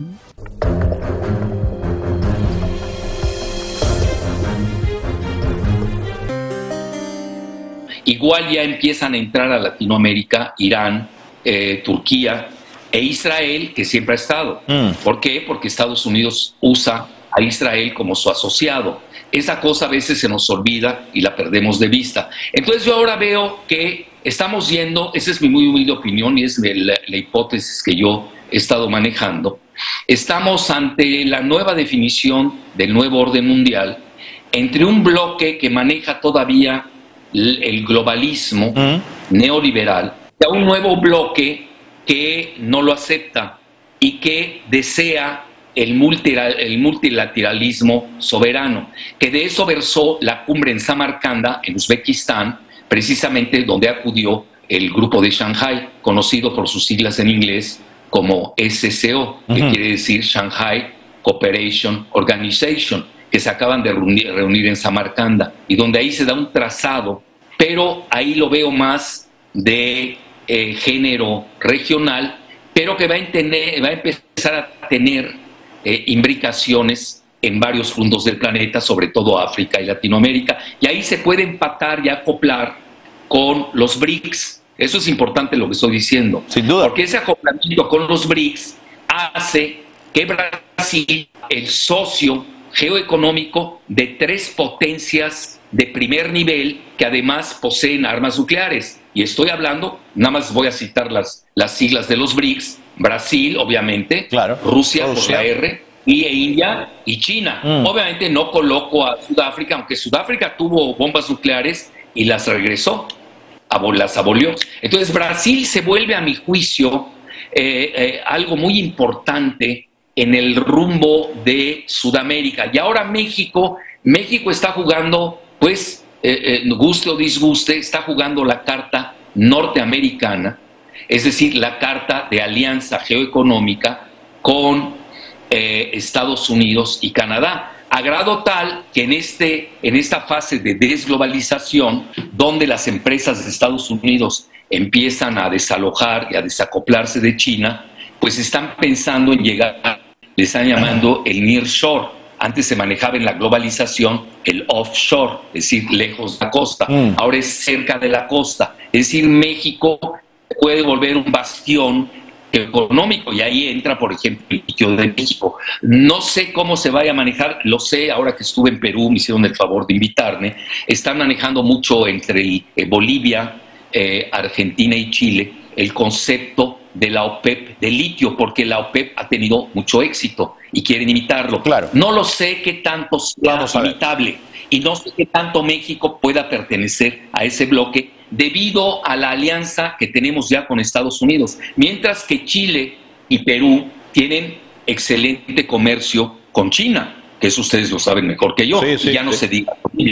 Entonces no es así tan lineal, yo lo veo fraccionado, no quiero usar la palabra fracturado, pero hoy Latinoamérica está corriendo a velocidades distintas. Correcto. Profesor eh, Jalifa, ha sido un gusto conversar eh, con usted. Muchas gracias por habernos acompañado. Quedamos, si a usted le parece, para una próxima conversación para seguir ahondando en estos temas tan, claro, pero tan será maravilloso y un placer estar con un entrevistador tan inteligente. Gracias, señor. Muchas gracias. Hasta la próxima. Placer, gracias. El tiempo está cerca. En el libro Lo que vendrá están los títulos de los rollos telepáticos dictados por el Divino Padre Eterno. El título 3569. En la prueba de la vida, cada uno escogió vivir con respecto a las leyes naturales. Unos vivieron en las grandes ciudades de la bestia, otras prefirieron el campo con su aire puro. Sea cual fuere el lugar que cada uno escogió, el lugar en que se vivió influyó en la cualidad y calidad de las ideas que se generaron, porque los ojos, los oídos y la boca tuvieron experiencias propias del lugar. Y es más fácil que entren al reino de los cielos los que vivieron en los lugares más limpios de la tierra, porque hasta el aire que se respiró influye en el hablar de los poros vivientes que cada uno tenía en su propio cuerpo de carne. Y el título 3570 el que al escoger el lugar en donde vivir lo hizo pensando en lo de adentro de sí mismo, ganó en puntaje de salud. El que lo hizo con indiferencia, nada ganó.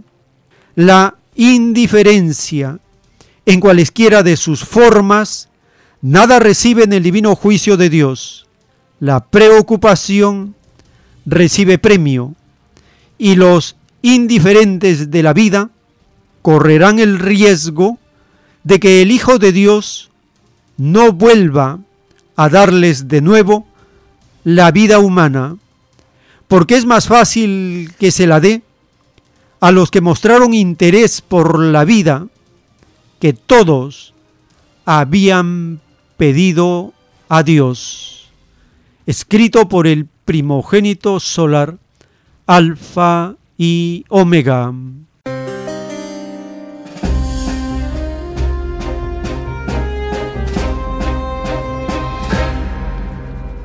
El divino juicio de Dios nos recuerda cómo el medio ambiente influye en las ideas que generamos y esto está relacionado con la salud de cada uno. La contaminación del aire en Lima es preocupante. Es una de las ciudades más contaminadas en América Latina.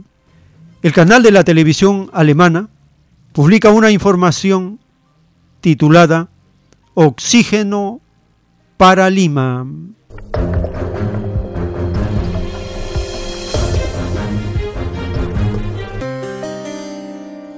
Lima y sus más de 10 millones de habitantes respiran el peor aire de Latinoamérica.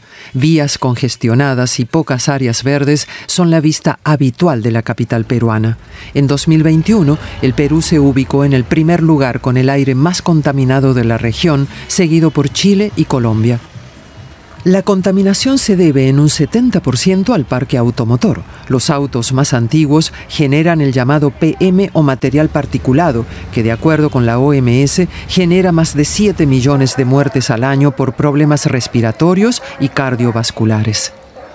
Frente a esta gran amenaza, la ingeniera mecatrónica Mónica Abarca, de 30 años, fundó Caira, una empresa que genera datos sobre los niveles de contaminación del aire en tiempo real. Hoy en día ya es un derecho humano el poder vivir en un ambiente saludable, en un ambiente sano, y nosotros queremos colaborar hacia eso, ¿no? que la, data de calidad del aire que generemos ayude a, a los municipios, ayude a las empresas a generar una transformación positiva para la sociedad y que todos podamos gozar de una mejor salud eh, con una buena calidad del aire y un ambiente sano.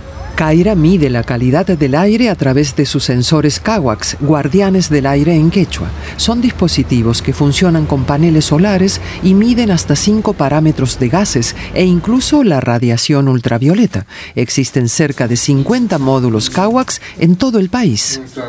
Hacemos las mediciones de manera complementaria, medimos de manera fija con estos módulos, pero también de manera móvil con drones o con vehículos eléctricos. ¿no? O sea, la misma tecnología encapsulada en un sistema que puede ser llevado para generar eh, mapas de, de- mayor resolución eh, y como te digo puede ser tanto a nivel aéreo como a nivel terrestre. ¿Cómo ayuda la data de Kaira a la población y el medio ambiente? En un trabajo junto a la Municipalidad de Lima se empezaron a tomar acciones en las zonas más contaminadas para reducir el impacto. Una de estas acciones son, eh, por ejemplo, la peatonalización del centro histórico. De esa manera reducir la contaminación porque ya no van a pasar vehículos. Sabemos que los vehículos son el principal problema de la ciudad.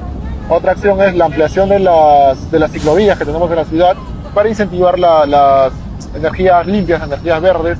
Y es que Lima no cuenta con una red articulada de ciclovías. Las pocas vías que existen no están del todo organizadas y les falta infraestructura, lo que explica que apenas un 6% de limeños use la bicicleta.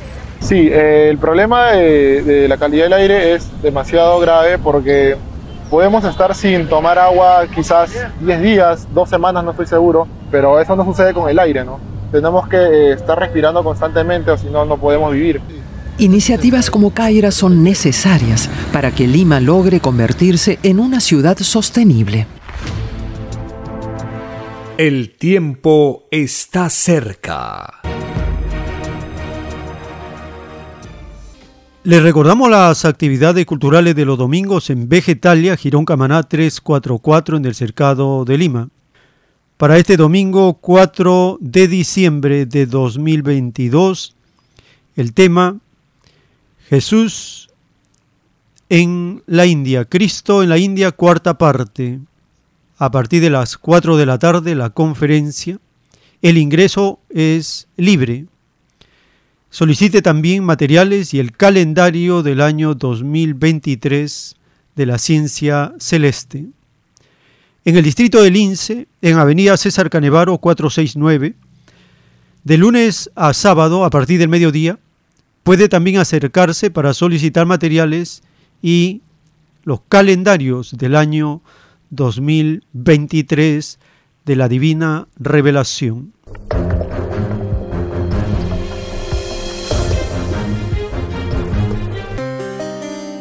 Compartiendo notas relevantes que ocurren durante la semana en el plano local y de la patria planetaria. Así estamos actualizados con los eventos, los sucesos, los acontecimientos que nos salen al encuentro, como dice el Divino Padre en su revelación. Estamos conociendo una de las características de la prueba de la vida, y es que los acontecimientos nos salen al encuentro. Llegamos a un momento para vuestra participación, para compartir sus opiniones. Teléfonos en cabina 471-1898, 681-11-52 y al celular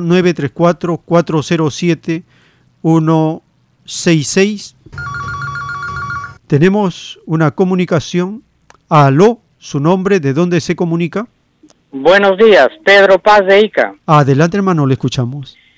El SARS-CoV-2, el coronavirus de tipo 2, más conocido como el COVID-19, que se puede llamar la peste humana mundial, si le agregamos a ello la gripe aviar o influencia aviar H5N1, que es altamente patógena, por la cual en el Perú se declaró en emergencia sanitaria por 90 días, más otras llamadas pestes, como por ejemplo la encefalopatía espongiforme bovina, más conocido como el mal de las vacas locas eh, por el año 2000 al 2007 en el Reino Unido y otras ciudades de Europa.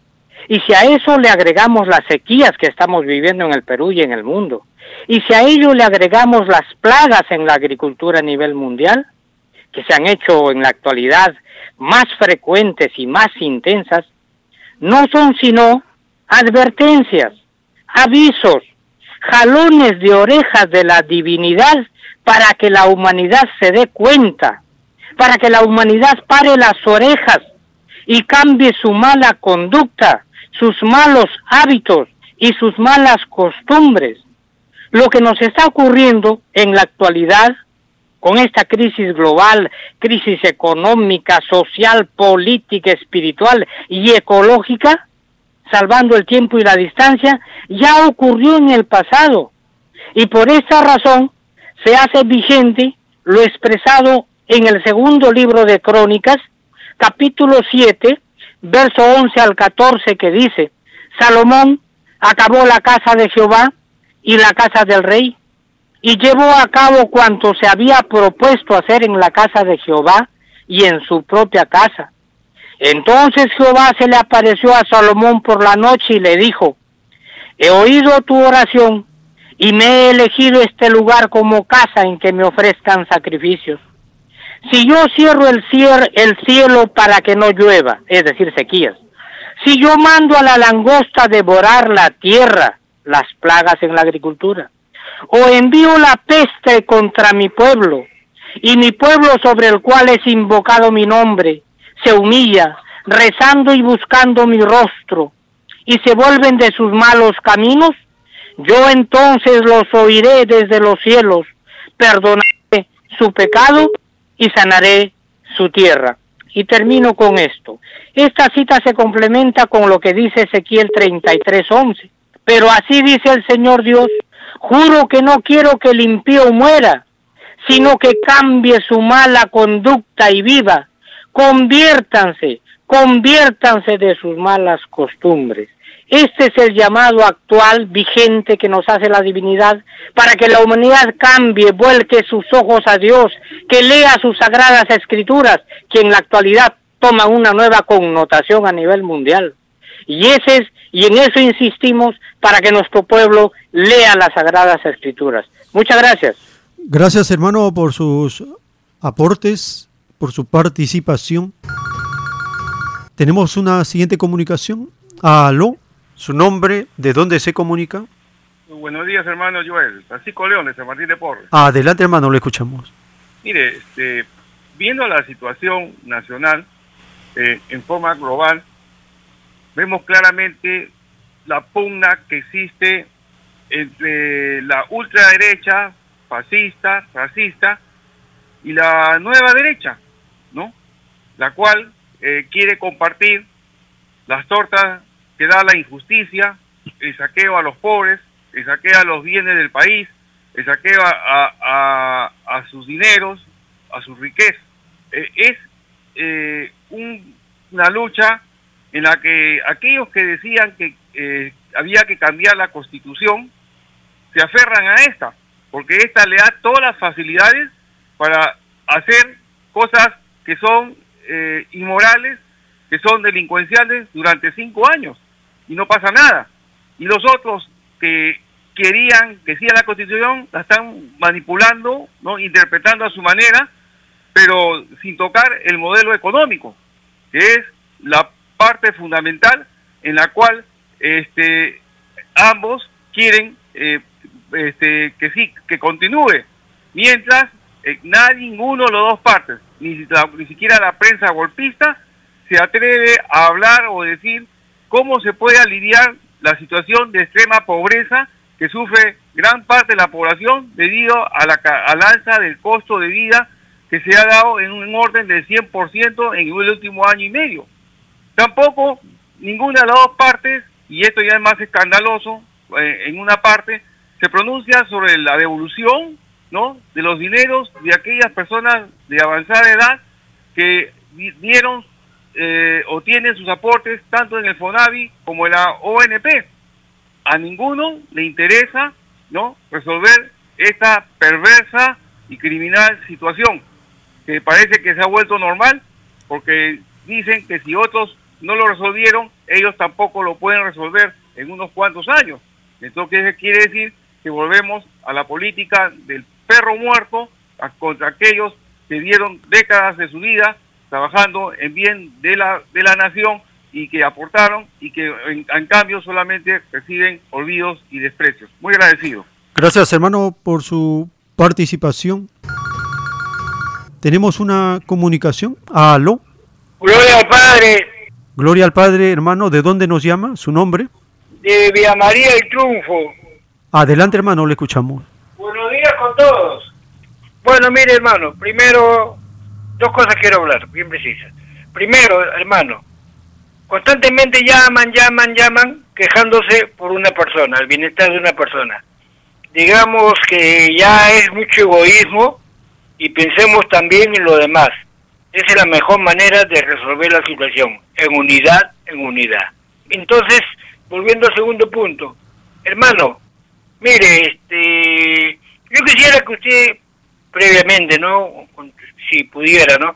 Hacer un comentario sobre las personas que comentan, critican, intrigan contra, en base a puras mentiras, mentiras, mentiras. Ante Dios, hermano, esas, per- esas personas, ¿cómo quedarán, estimado hermano? Muchísimas gracias. Hasta luego. Gracias, hermano, por su participación. Mentir, calumniar, difamar, vuelve contra el mismo espíritu que cae en esa mentira, calumnia y falsedad. Porque Cristo con claridad dijo, por tus palabras serás justificado, por tus palabras serás condenado. Cristo nos enseñó a ver detrás de la apariencia. Por eso él dijo a los fariseos, les dijo hipócritas, porque ustedes cuelan mosquitos, pero se tragan el camello. Entonces, debemos ver qué hay detrás de las palabras, los actos, las instituciones, el sistema de vida, qué hay detrás de. Porque fuerzas ocultas, poderes ocultos que no se ven, son los que manejan las instituciones, las personas y el sistema capitalista. Sabemos nosotros por la revelación que el capitalismo es el mismo Satanás y entonces no se lo ve, pero se ha convertido en un sistema de vida. La explotación del hombre por el hombre no se ve, pero ocurre. El complejo de posesión de los ambiciosos no se ve, pero está en ellos. Entonces, esa es la parte difícil de la prueba de la vida y los profetas como Isaías, él escribe, hay de aquellos que al mal le llaman bien y al bien le llaman mal. Aquellos que creen que lo injusto es justo y que lo justo es injusto. Es decir, todo está invertido. Tenemos una nueva comunicación. ¿Aló? Aló, buenos días, señor Radio Cielo. Sí, su nombre, ¿de dónde se comunica? María de Pisco. Le escuchamos. Adelante, hermana. Mire, mire, este, hermano, me da pena que nosotros, el pueblo, le hemos elegido al presidente Pedro Castillo. A pesar de que le, han dicho de todo, de, todo, porque qué cosa quiere que entre lo peor, ya se han manchado las manos que de sangre, de robo, crímenes, de todo para la pobreza. ¿Qué quieren? Eso es lo que quieren que entren.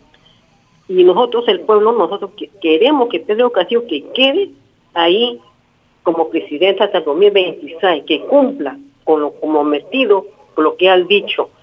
Y eso nosotros queremos el pueblo.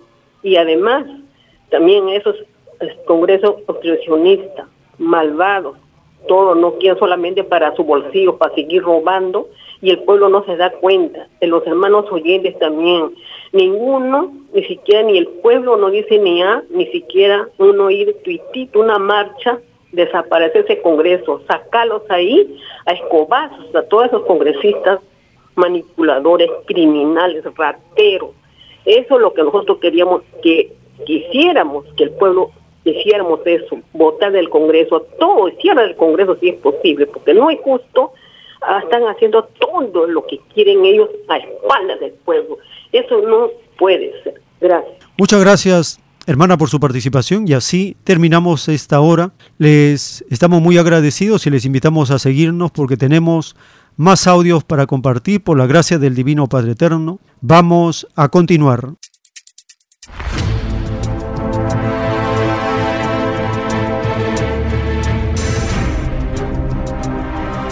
El tiempo está cerca.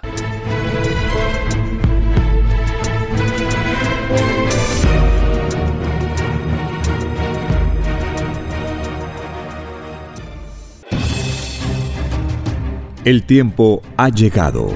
Hay momentos cuando el pueblo entra en un estado de soberanía, y esto ocurre cuando el Creador de la vida ordena cambiarlo todo por mandato divino.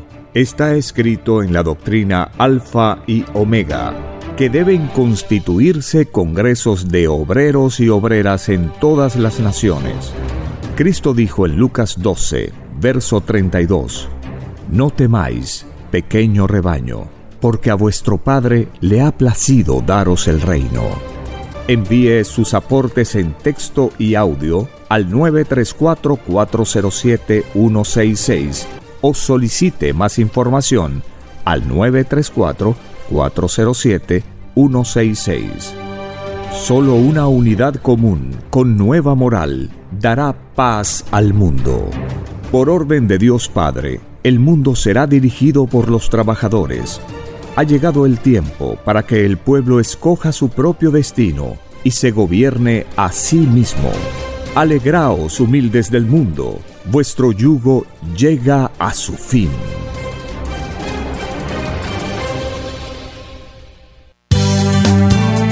Es Radio Cielo, una nueva era de la radio en el Perú.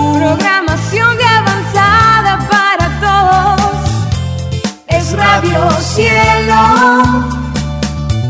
el mejor anhelo de tu vida. Es Radio Cielo, sembrando amor y conciencia. Es Radio Cielo.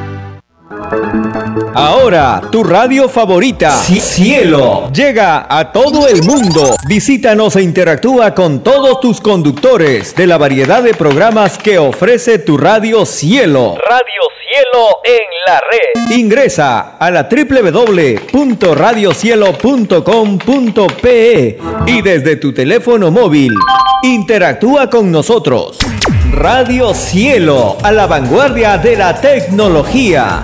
Te- te- tecnología. Ci- Cielo.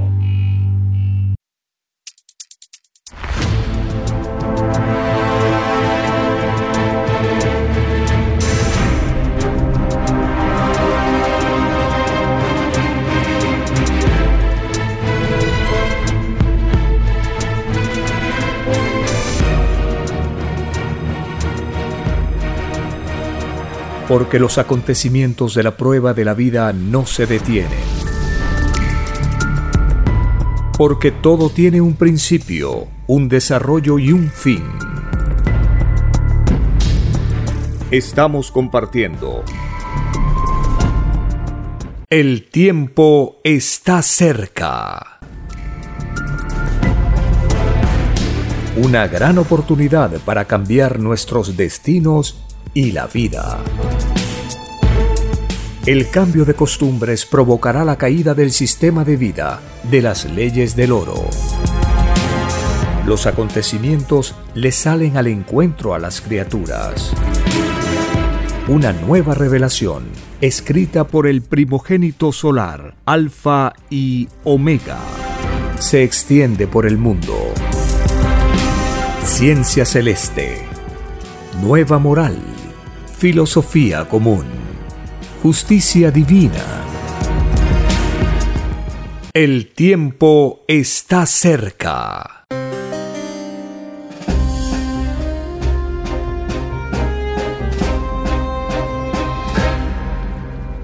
Gracias al Padre Eterno, Creador de todas las cosas, Creador del infinito universo expansivo pensante, que en virtud de su divino libre albedrío decide enviar la continuación de las Sagradas Escrituras por medio de la escritura telepática, plasmada en planos celestes o rollos del Cordero de Dios, y constituye la más grande doctrina de toda la tierra.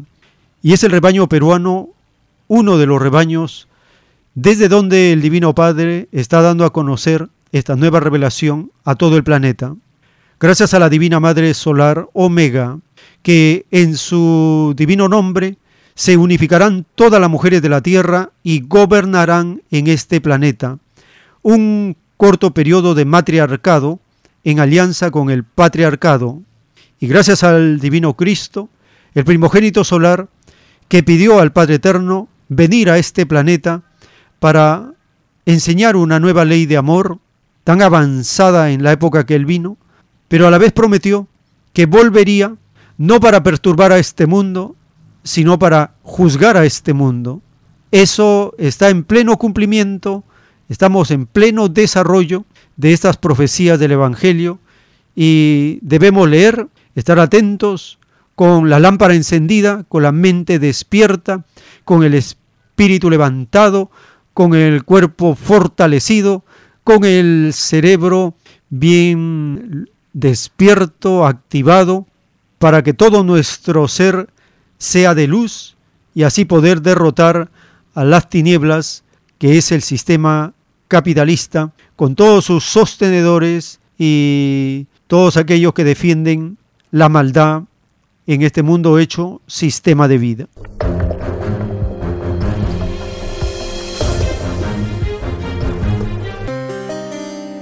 Compartimos un segmento más de la voz del autor de los rollos telepáticos del Cordero de Dios. Él, al explicar de cómo las criaturas del pasado van a ser juzgadas por el Antiguo Testamento, en un párrafo celeste dice, sí, Hijo Divino, así es, nadie escapa a la divina justicia. Y es así, Hijo Divino, que los primeros espíritus que encarnaron en los primeros periodos de la tierra serán divinamente juzgados por el Antiguo Testamento, pues así fue divinamente escrito en los lejanos soles, y la actual generación de espíritus terrestres reencarnados serán divinamente juzgados por el divino Nuevo Testamento. Sí, Hijo Divino, Así es y así será por los siglos de los siglos. Mi divina justicia es para todos igual. La diferencia está en el divino grado de evolución de cada uno, pues las primeras criaturas de la tierra tenían otro concepto de mi divino amor. Para ellos, el matar era sinónimo de progreso. Se destruían mutuamente. Sí, Hijo Divino, así es. La actual generación sabe que matar es malo y quien lo haga, maldito es, pues sólo al Divino Padre Jehová le incumbe el destino de cada espíritu, escrito por el primogénito solar, Alfa y Omega.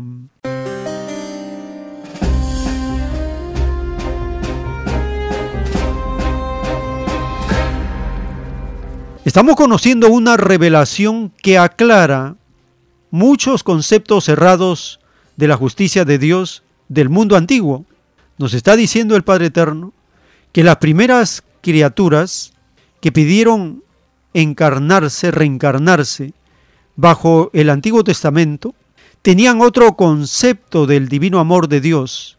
Para ellos, el matar era sinónimo de progreso, se destruían mutuamente. Escuchemos la voz del autor de los rollos telepáticos responder y explicar cómo era la psicología del mundo antiguo y cómo esos espíritus pidieron conocer la fuerza, querían conocer la mano de Dios. ¿En qué nivel, en qué grado? Dice que pidieron un grado de dureza muy elevado. Escuchemos estas revelaciones del autor de la escritura telepática.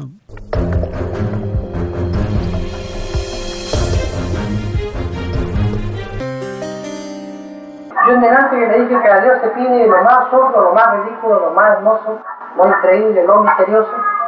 Bueno, todo lo imaginable se pide a Dios. Los espíritus le dicen al Creador, Padre eterno, quisiéramos que tú nos trates con mano dura, si nosotros llegásemos a violar la ley. ¿Qué grado de dureza queréis, hijo? Me dice el Eterno. Bien duro. Nos falta el Espíritu que dice ahí, mátanos, Padre. Pero eso va contra los mandamientos. Pero es que nosotros no conocemos la sensación de tu mano, ya. Y empieza una polémica y se cree que lo retira y afloja. Los espíritus, en virtud de su libre albedrío espiritual, insisten ante Dios de lo que no conocen. Insistir ante Dios es un derecho. Los espíritus están eternidad insistiendo, dice el Padre. Nacen los planetas, se desarrollan los planetas, perecen los planetas por la física y el espíritu sigue esa eterno insistiendo, insistiendo, insistiendo. Pero no se aburre. Insiste tanto los espíritus que él le dice, ya, así sea, escrito sea y los pares solares con rayos magnéticos escriben, que se llaman y los rayos Esas matanzas las pidieron los espíritus al Eterno, porque Él nada impone. Son dolorosas, hijo, muy dolorosas, pero lo pidieron. Si el Padre no concede eso, en el cómo empiezan los comentarios en las galaxias, en los planetas. Oye, el Eterno tiene una divinidad, tiene un límite, fíjate que no concedió esto, pudo por eternidad y no concede eso. Parece que no puede. Viene de mucha que Hermano, usted dice que los espíritus les pidieron, y en varias oportunidades también le escuché que dice que los pidieron a él. ¿Cómo se comprueba eso? ¿Qué? Ese, ese pedido. Muy sencillo. Del momento que hay un juicio pendiente, hay una causa. Dice el Padre, no hay juicio sin causa. Aquí en la tierra igual. Cuando hay juicio es porque hay una causa. Lo de arriba es igual a lo de abajo. El tiempo está cerca. En la divina revelación del Cordero de Dios, dictada por el Padre Eterno, nos explica cómo se logra la sabiduría. Los pedidos que quedan escritos en los libros solares de todas las vidas se hacen prometiendo a Dios cumplir con lo que se pide. Nadie está en el universo por solo estar. En todos existe un divino mandato que salió de sí mismo. La situación que cada uno vive, se pidió vivirla, porque si no se hubiese pedido, jamás se conocería. La causa está dentro de cada uno y el universo contribuyó a que cada uno tuviera una causa. Sin el concurso del universo, nadie existiría. El todo sobre el todo participa en todo lo que se es. El número viviente también pide, como pide el espíritu, volver a conocer nuevo destino de vida nueva porque para lograr la sabiduría es menester conocer existencias. No existe otro camino para llegar a ser lo que se desee ser. En la construcción de un platillo volador, el todo sobre el todo que interviene, lo hace buscando lo que siempre deseó.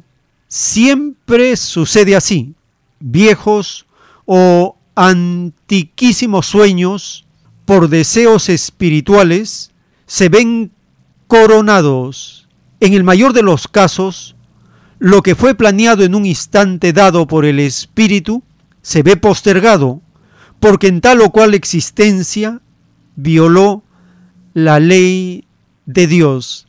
Esta postergación de lo que se deseó ser es infinitamente relativa, porque la esperanza salida de Dios es infinita. Escrito por el primogénito solar, Alfa y Omega.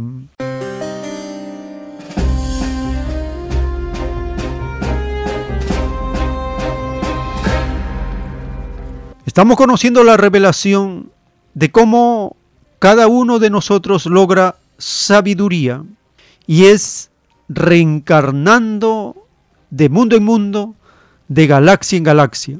¿Cuántas reencarnaciones tenemos hasta el momento? En un plano celeste dice que según el número de poros de carne que tiene cada cuerpo, cada poro equivale a una reencarnación en diferentes formas de vida. Pero a nivel humano o reencarnaciones humanas, todos los habitantes de la Tierra de esta generación tenemos 318 vidas como seres humanos en diferentes mundos, galaxias.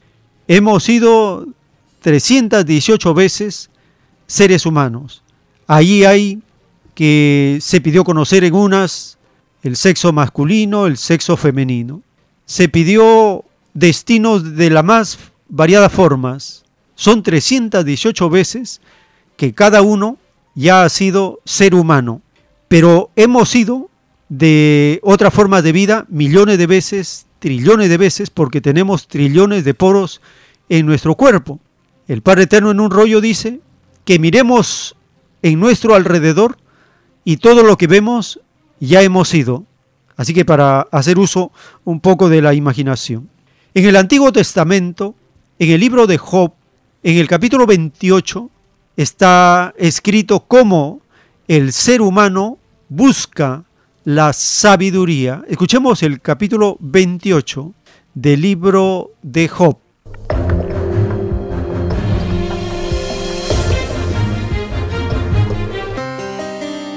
Capítulo 28 Ciertamente la plata tiene sus veneros y el oro lugar donde se refina.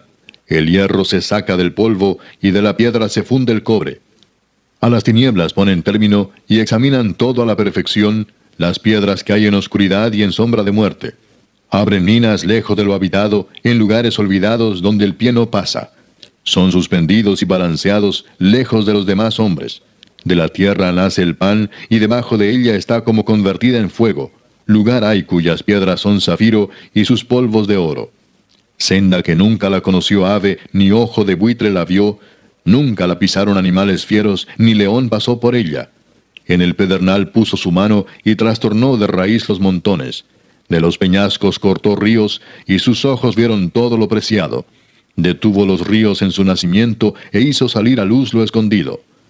Mas, ¿dónde se hallará la sabiduría? ¿Dónde está el lugar de la inteligencia? No conoce su valor el hombre, ni se halla en la tierra de los vivientes. El abismo dice, no está en mí. Y el mar dijo, ni conmigo. No se dará por oro, ni su precio será a peso de plata. No puede ser apreciada con oro de Ofir, ni con ónice precioso, ni con zafiro. El oro no se le igualará, ni el diamante, ni se cambiará por alhajas de oro fino. No se hará mención de coral ni de perlas. La sabiduría es mejor que las piedras preciosas. No se igualará con ella topacio de Etiopía, no se podrá apreciar con oro fino. ¿De dónde pues vendrá la sabiduría? ¿Y dónde está el lugar de la inteligencia?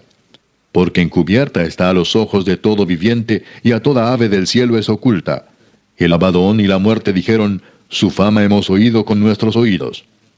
Dios entiende el camino de ella y conoce su lugar porque Él mira hasta los fines de la tierra y ve cuanto hay bajo los cielos.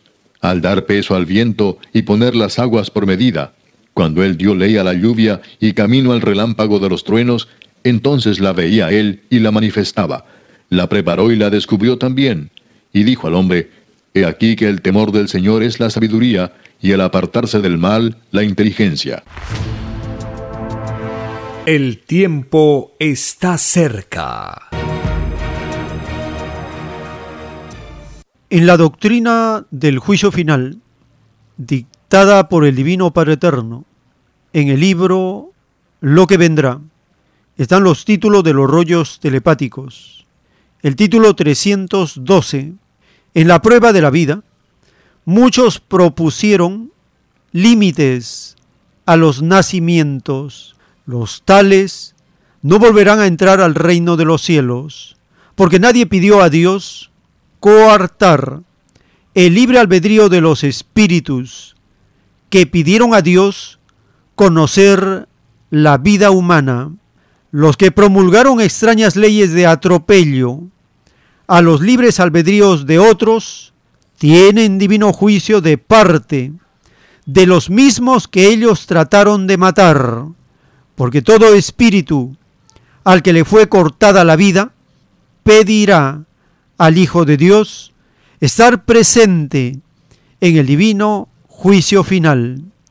El llorar y crujir de dientes principia por los mismos que intentaron detener la expansión de la vida.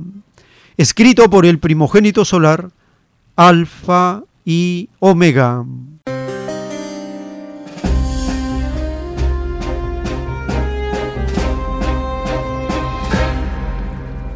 Dentro de estos límites a los nacimientos está la tenebrosa y siniestra campaña de las esterilizaciones forzadas que Estados Unidos, el Banco Mundial, las Naciones Unidas obligaron a los gobiernos serviles a cometer contra sus poblaciones. La llamada justicia peruana ordena la reparación a las víctimas de las esterilizaciones realizadas durante el gobierno de la dictadura de Fujimori Montesinos.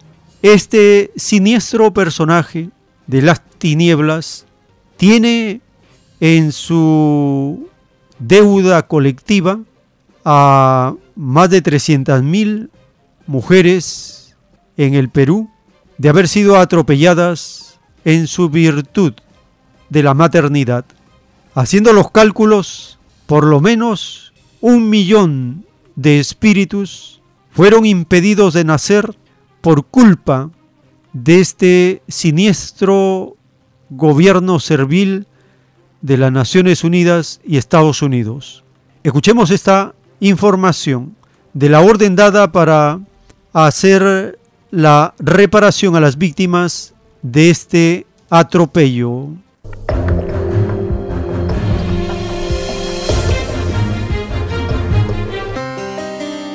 Poder Judicial exige reparación total para las víctimas de esterilizaciones forzadas durante el gobierno de Alberto Fujimori.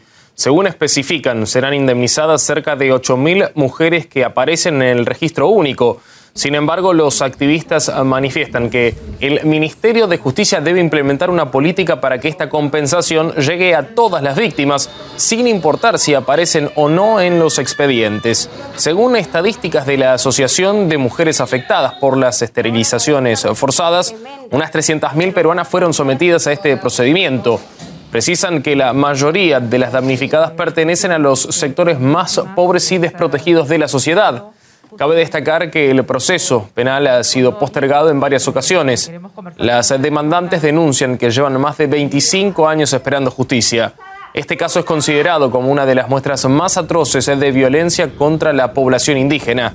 La abogada, feminista y defensora de derechos humanos, María Isabel Sedano, opina que las demoras se deben a que el Poder Judicial no ha creado un juzgado que actúe a nivel internacional para atender esta causa. La demora es porque el Poder Judicial no ha creado un juzgado ad hoc. Siendo un megacaso con más de 1.300 víctimas, denunciantes ya, deberían crearlo, ya que eh, se, se estableció ocho meses de investigación judicial, recientemente se amplió a cuatro meses más. Todavía no se toman todas las declaraciones, ni siquiera se les ha notificado muchas de ellas, no todas cuentan con defensa pública, abogados y abogadas gratuitos de parte del Ministerio de Justicia y Derechos Humanos. Cuando se ha citado a declarar a los denunciados, ellos no han aportado nada para el esclarecimiento de los hechos, se han quedado en silencio. Y todavía quedan muchas diligencias por actuar mucha documentación que el Ministerio de Salud debe enviar, que tienen que hacer reprogramaciones de declaraciones de víctimas, muchas de ellas también en el extranjero. Exigimos, por lo tanto, que el Poder Judicial cree un juzgado ad hoc para que la justicia no le sea más ajena.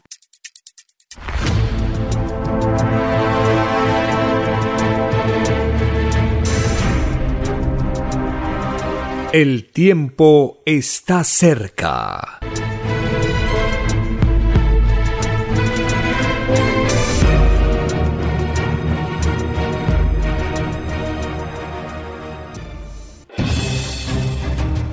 El tiempo ha llegado. Hay momentos cuando el pueblo entra en un estado de soberanía y esto ocurre cuando el creador de la vida ordena cambiarlo todo. Por mandato divino, está escrito en la doctrina Alfa y Omega que deben constituirse congresos de obreros y obreras en todas las naciones. Cristo dijo en Lucas 12, verso 32, no temáis, pequeño rebaño, porque a vuestro Padre le ha placido daros el reino. Envíe sus aportes en texto y audio al 934-407-166 o solicite más información al 934-407-166. Solo una unidad común con nueva moral dará paz al mundo. Por orden de Dios Padre, el mundo será dirigido por los trabajadores. Ha llegado el tiempo para que el pueblo escoja su propio destino y se gobierne a sí mismo. Alegraos, humildes del mundo, vuestro yugo llega a su fin.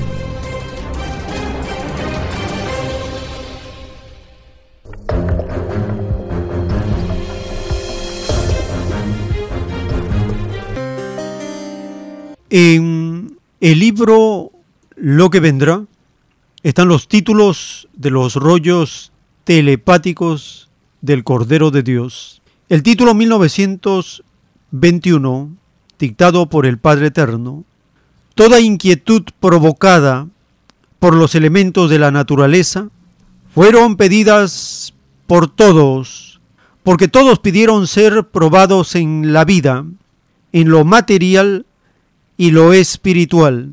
Quien soportó con paciencia tales pruebas, tiene tantos puntitos celestiales de luz como segundos soportó la acción de los elementos. Los que murmuraron y hasta fueron groseros ante sus mismas pruebas pedidas, no entrarán al reino de los cielos. Los mismos elementos los esperan en el reino para juzgarlos según las intenciones del probado, escrito por el primogénito solar, Alfa y Omega.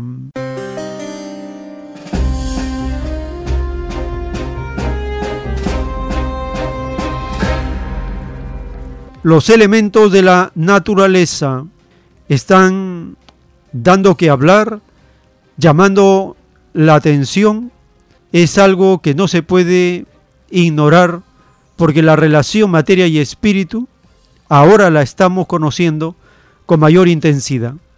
Los elementos de la naturaleza obedecen el mandato del juicio de Dios. Ello explica el por qué haya gran cantidad de sequías, de inundaciones, olas de calor en todo el planeta. Frente a esto, que es parte del juicio de Dios, Hace décadas también ya surgieron iniciativas de volver a lo natural, los cultivos biológicos, orgánicos, ecológicos, los que tienen en la misma naturaleza la ciencia y el conocimiento para aprender y seguir. En el rebaño de Argentina aumenta lentamente los cultivos agroecológicos, Compartimos esta información para conocer los beneficios que otorga la agroecología, la agricultura biológica, frente a la forma artificial de cultivos y abonos y transgénicos que limitan y empobrecen los suelos y también provocan graves daños a la salud de todos. Escuchemos el avance de los cultivos agroecológicos en Argentina.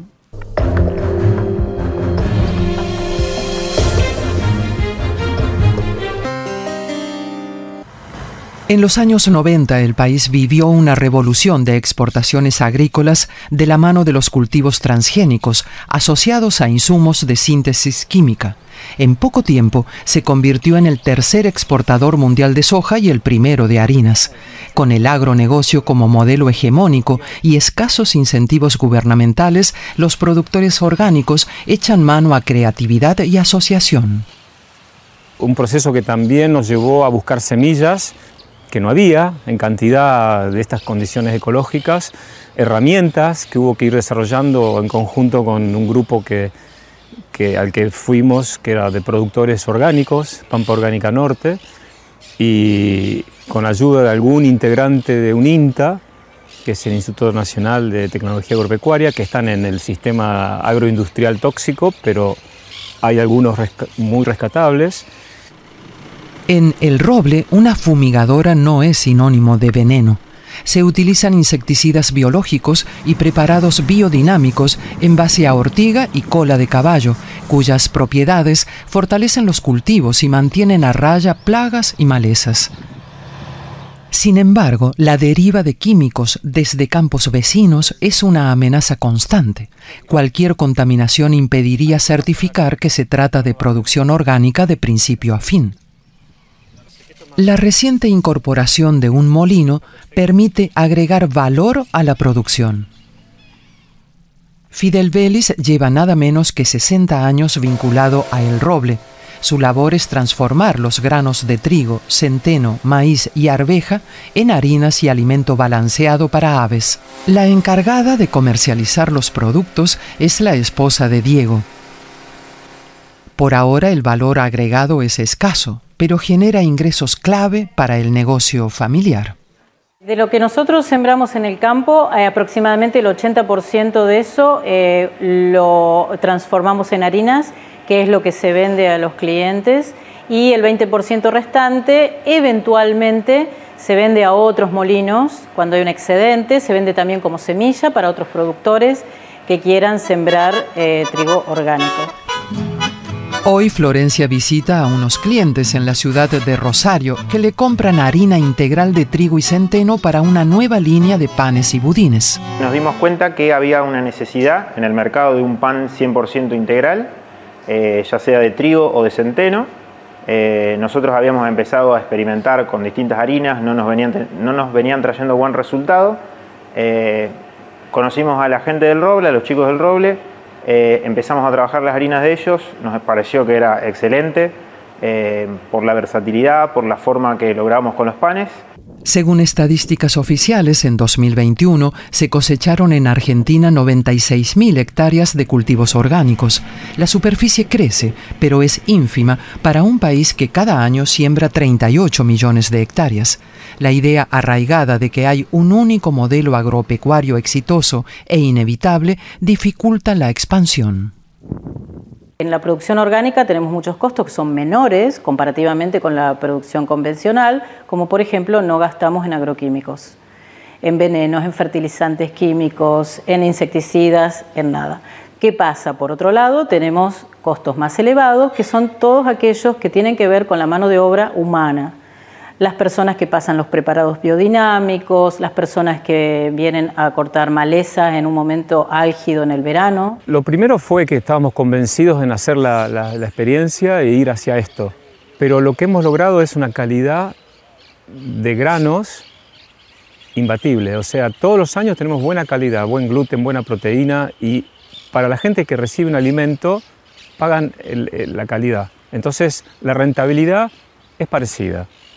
Eh, al principio era inferior, cuando empezamos a hacer valor agregado aquí en campo, logramos una rentabilidad parecida. El desafío en el futuro será convencer a más productores de que la agroecología saludable. ¿Quién paga el costo del agua contaminada? ¿Quién paga el costo de la tierra llena de venenos? Todo eso, que es algo que la agricultura orgánica y biodinámica evita, es un costo que se paga en lo más barato. El tiempo está cerca. En el libro Lo que vendrá está escrito el juicio intelectual de Dios para este mundo, dictado por el Padre Eterno. El título 668. En el extraño mundo, surgido de las extrañas leyes del oro, surgieron las llamadas naciones. Entre ellas surgió la llamada tecnología. Toda tecnología que fue transada o comerciada, sus autores tienen que enfrentar un divino juicio de parte del Hijo de Dios. Toda tecnología debió de haber sido disfrutada por todos, porque todos habían pedido a Dios una sola patria planetaria. La bestia se tomó el extraño libertinaje de dividir en naciones al mundo de la prueba. Ni la bestia ni las naciones son del reino de los cielos, porque nada egoísta ni nada dividido existe en el reino de Dios. Los que disfrutaron de una extraña tecnología, con leyes que a otros dividían, los tales no volverán a entrar al reino de los cielos. Es más fácil que entren al reino de Dios los que disfrutaron la tecnología por igual con los demás, a que puedan entrar los que la disfrutaron con egoísmo que ni ellos mismos pidieron a Dios. Escrito por el primogénito solar, Alfa y Omega.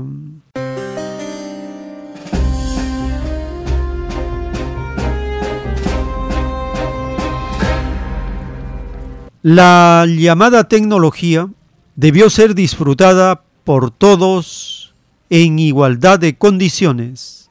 Ese es el mandato. ¿Qué ocurre en el capitalismo? Son egoístas los capitalistas, quieren lo mejor para sí.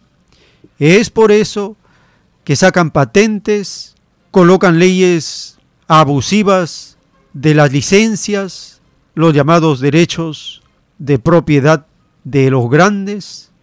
Es todo un abuso, explotación y desigualdad.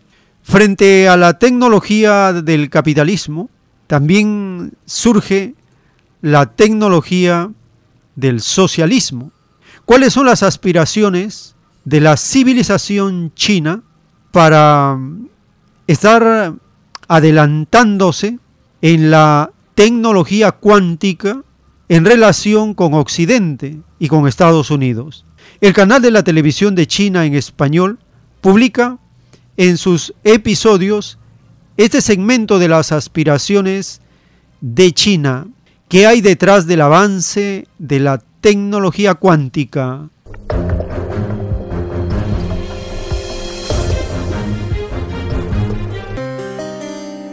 Una de las muchas sanciones impuestas a China ha sido en la tecnología cuántica. Si bien Estados Unidos aún lidera la innovación mundial, los científicos chinos se están esforzando mucho para reducir la brecha.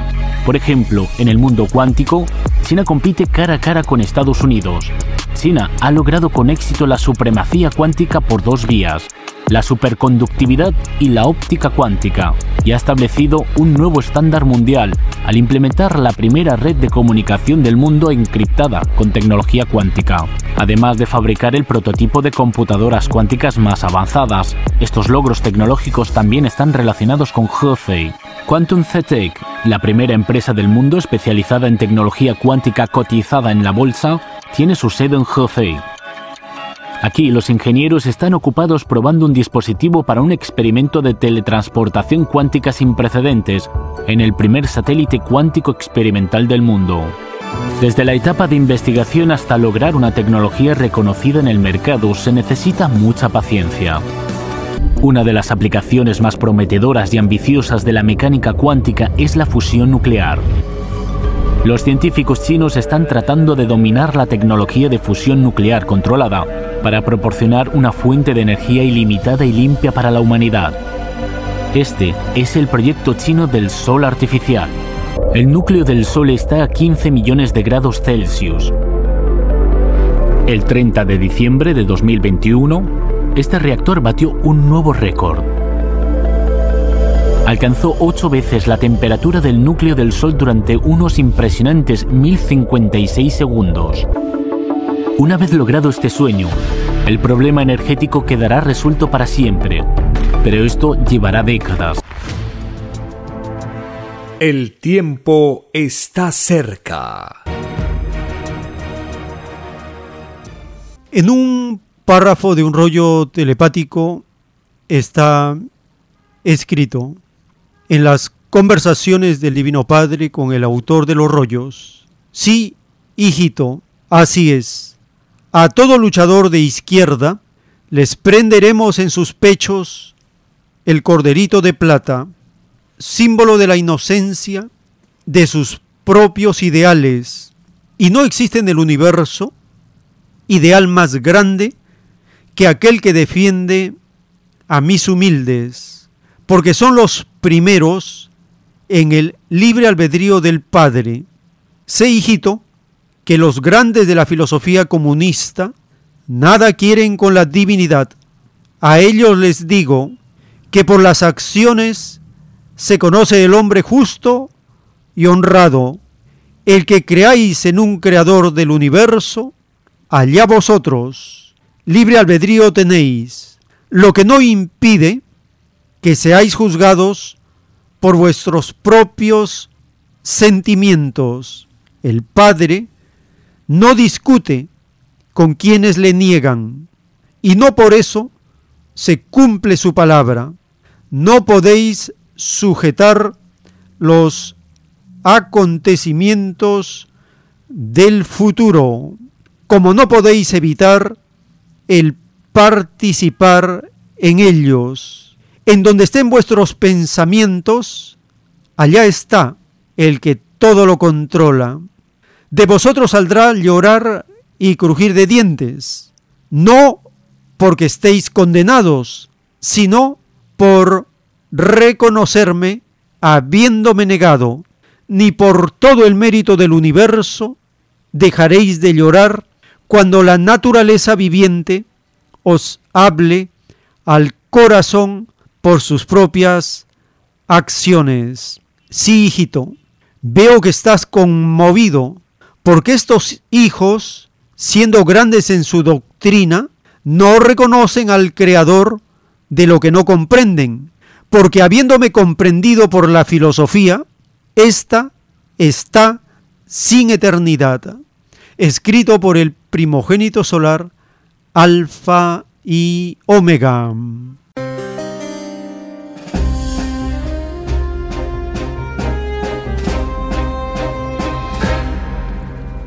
Es algo conmovedor la justicia del Divino Padre para los luchadores de izquierda, los llamados grandes de la filosofía comunista, que nada quieren con la divinidad. El Padre Eterno dice, muy bien, no verán a Dios. El Padre no discute con quienes le niegan, pero no podrán evitar participar en el juicio de Dios. Y ellos tendrán un llorar y crujir de dientes, no porque estén condenados, dice el Divino Padre, sino cuando la naturaleza les hable al corazón por sus propias acciones, porque habiendo comprendido a Dios por la filosofía, ésta está sin eternidad. Uno de los que participa en esta filosofía del socialismo acaba de partir de la Tierra a los 96 años y es uno de los mandatarios de la nación socialista de China. Fallece Yang Zemin a los 96 años y el canal de la televisión china en español publica un recuerdo de la actividad, de las acciones que cumplió cuando fue secretario general del llamado Partido Comunista y cuando fue, por lo tanto, el presidente, el mandatario del rebaño socialista de China.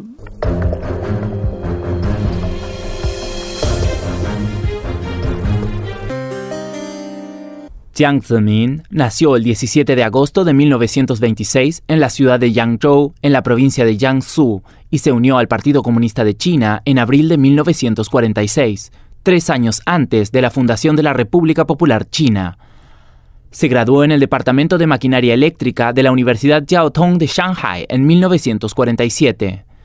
En 1985 fue elegido alcalde y secretario del Comité Municipal del Partido Comunista de China de Shanghai. En 1989, Jiang fue elegido miembro del Comité Permanente del Buró Político del Comité Central del Partido Comunista de China. Ese mismo año fue elegido presidente de la Comisión Militar Central del Partido Comunista de China. Un año más tarde se convirtió en presidente de la Comisión Militar Central de China. Se erigió en el núcleo de la tercera generación del liderazgo central colectivo del partido y fue el principal ideólogo de la teoría de la triple representatividad. Durante su viaje de inspección en Maoming, en la provincia de Guangdong, en febrero del año 2000, Jiang presentó por primera vez la teoría de la triple representatividad para definir la nueva relación entre el partido y el pueblo, caracterizando el Partido Comunista de China como la representación de la tendencia de desarrollo de las fuerzas productivas avanzadas de China, la representación de la orientación de la cultura avanzada de China y la representación de los intereses fundamentales de la amplia mayoría de la población china. En noviembre del año 2002, la teoría fue ratificada en el 16 Congreso Nacional del Partido Comunista de China, junto al marxismo-leninismo, al pensamiento de Mao Zedong y la teoría de Deng Xiaoping, y fue incluida en los estatutos del partido. En 2004 fue consagrada en la Constitución de China en la segunda sesión de la décima Asamblea Popular Nacional. Durante su mandato, Jiang defendió los principios de reunificación pacífica y de un país, dos sistemas, siendo testigo del retorno de Hong Kong y Macao a China. Bajo su liderazgo, el país reivindicó una política exterior independiente de paz, con la apertura de un nuevo capítulo de labores diplomáticas. El fallecimiento de Jiang se anunció a través de una carta dirigida a todo el partido, al ejército en su conjunto y al pueblo de todos los grupos étnicos de China. En la misiva se describe a Jiang Zemin como un líder destacado que gozó de un enorme prestigio. También se le reconoce como un gran marxista, un proletario revolucionario, un estratega militar, un diplomático y un líder destacado de la gran causa del socialismo con características chinas. CGTN en español. El tiempo está cerca.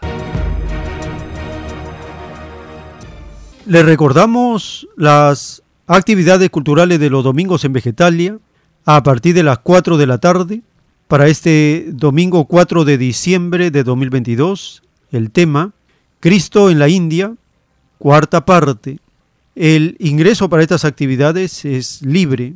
Solicite a la vez materiales y el calendario del año 2023 de la Ciencia Celeste. Y en el distrito del Lince, en Avenida César Canevaro, 469, en el restaurante vegetariano Fuente Natural.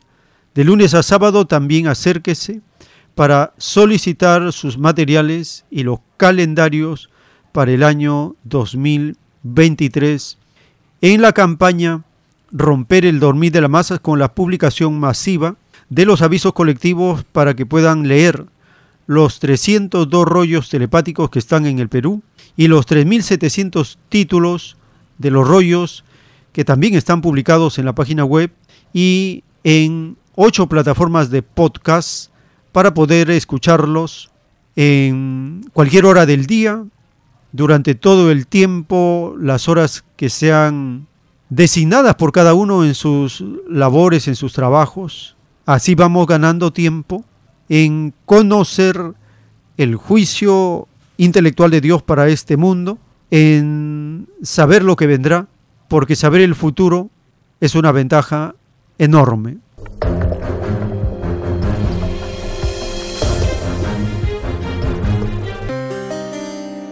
Hemos compartido en esta jornada informativa el juicio del Divino Padre para conocer los términos aplicados en las costumbres del ser humano de izquierda a derecha, para conocer la conspiración de la derecha y extrema derecha del Congreso en el rebaño de Perú contra el mandatario de turno y también este llamado a una emergencia sanitaria por el brote del virus H5N1 en aves de corral que está marcando preocupación en las naciones porque se está propagando con rapidez.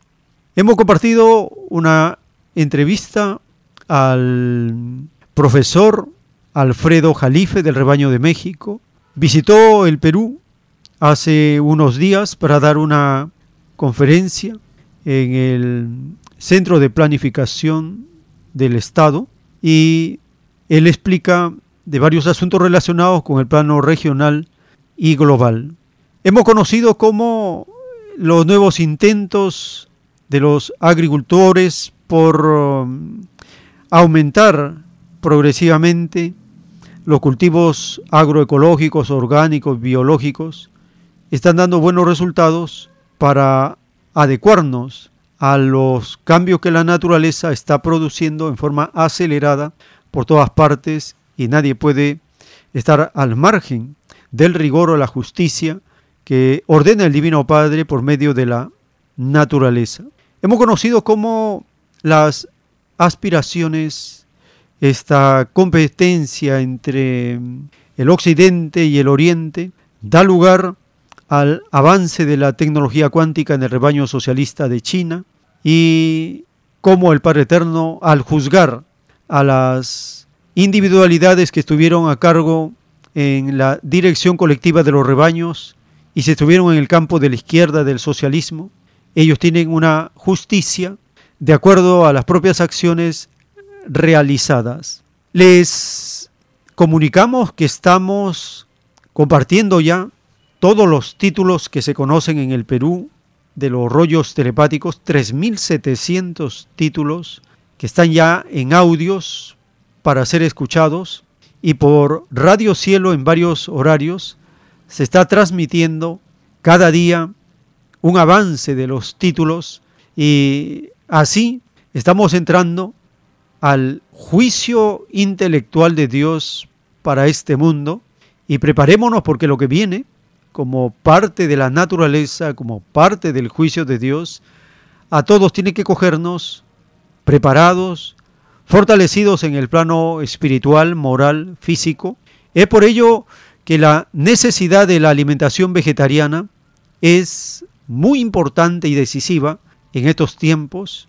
El estudio de las Sagradas Escrituras y de la Divina Revelación es parte del mandato de Cristo cuando dice, no solo de pan vive el hombre, sino de toda palabra que sale de la boca de Dios. Entonces no podemos desequilibrarnos en el plano del conocimiento. En el plano humano, material, y en el plano espiritual, el conocimiento de Dios revelado en este tiempo con la nueva doctrina está causando ya una transformación en el plano moral, psicológico, filosófico, y la ciencia se ve relegada, la ciencia humana se ve relegada, porque la ciencia divina entra en acción, con Cristo a la cabeza, ordenando a los elementos de la naturaleza. Esto es algo que no conciben, es algo insólito para ellos, pero que tiene que ocurrir según lo prometido en las escrituras, y así está ocurriendo. Ya no estamos esperando que el juicio ocurra, ya estamos dentro del juicio en la etapa intelectual, en la etapa de los elementos de la naturaleza, y muy pronto.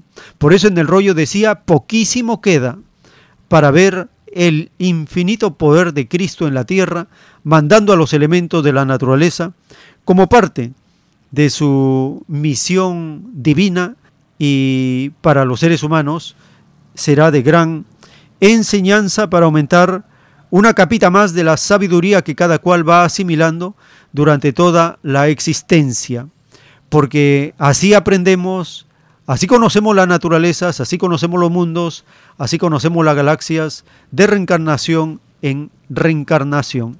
Estamos llegando al término de esta jornada informativa, les agradecemos por habernos acompañado y si el Divino Padre Eterno lo permite, hasta una nueva edición.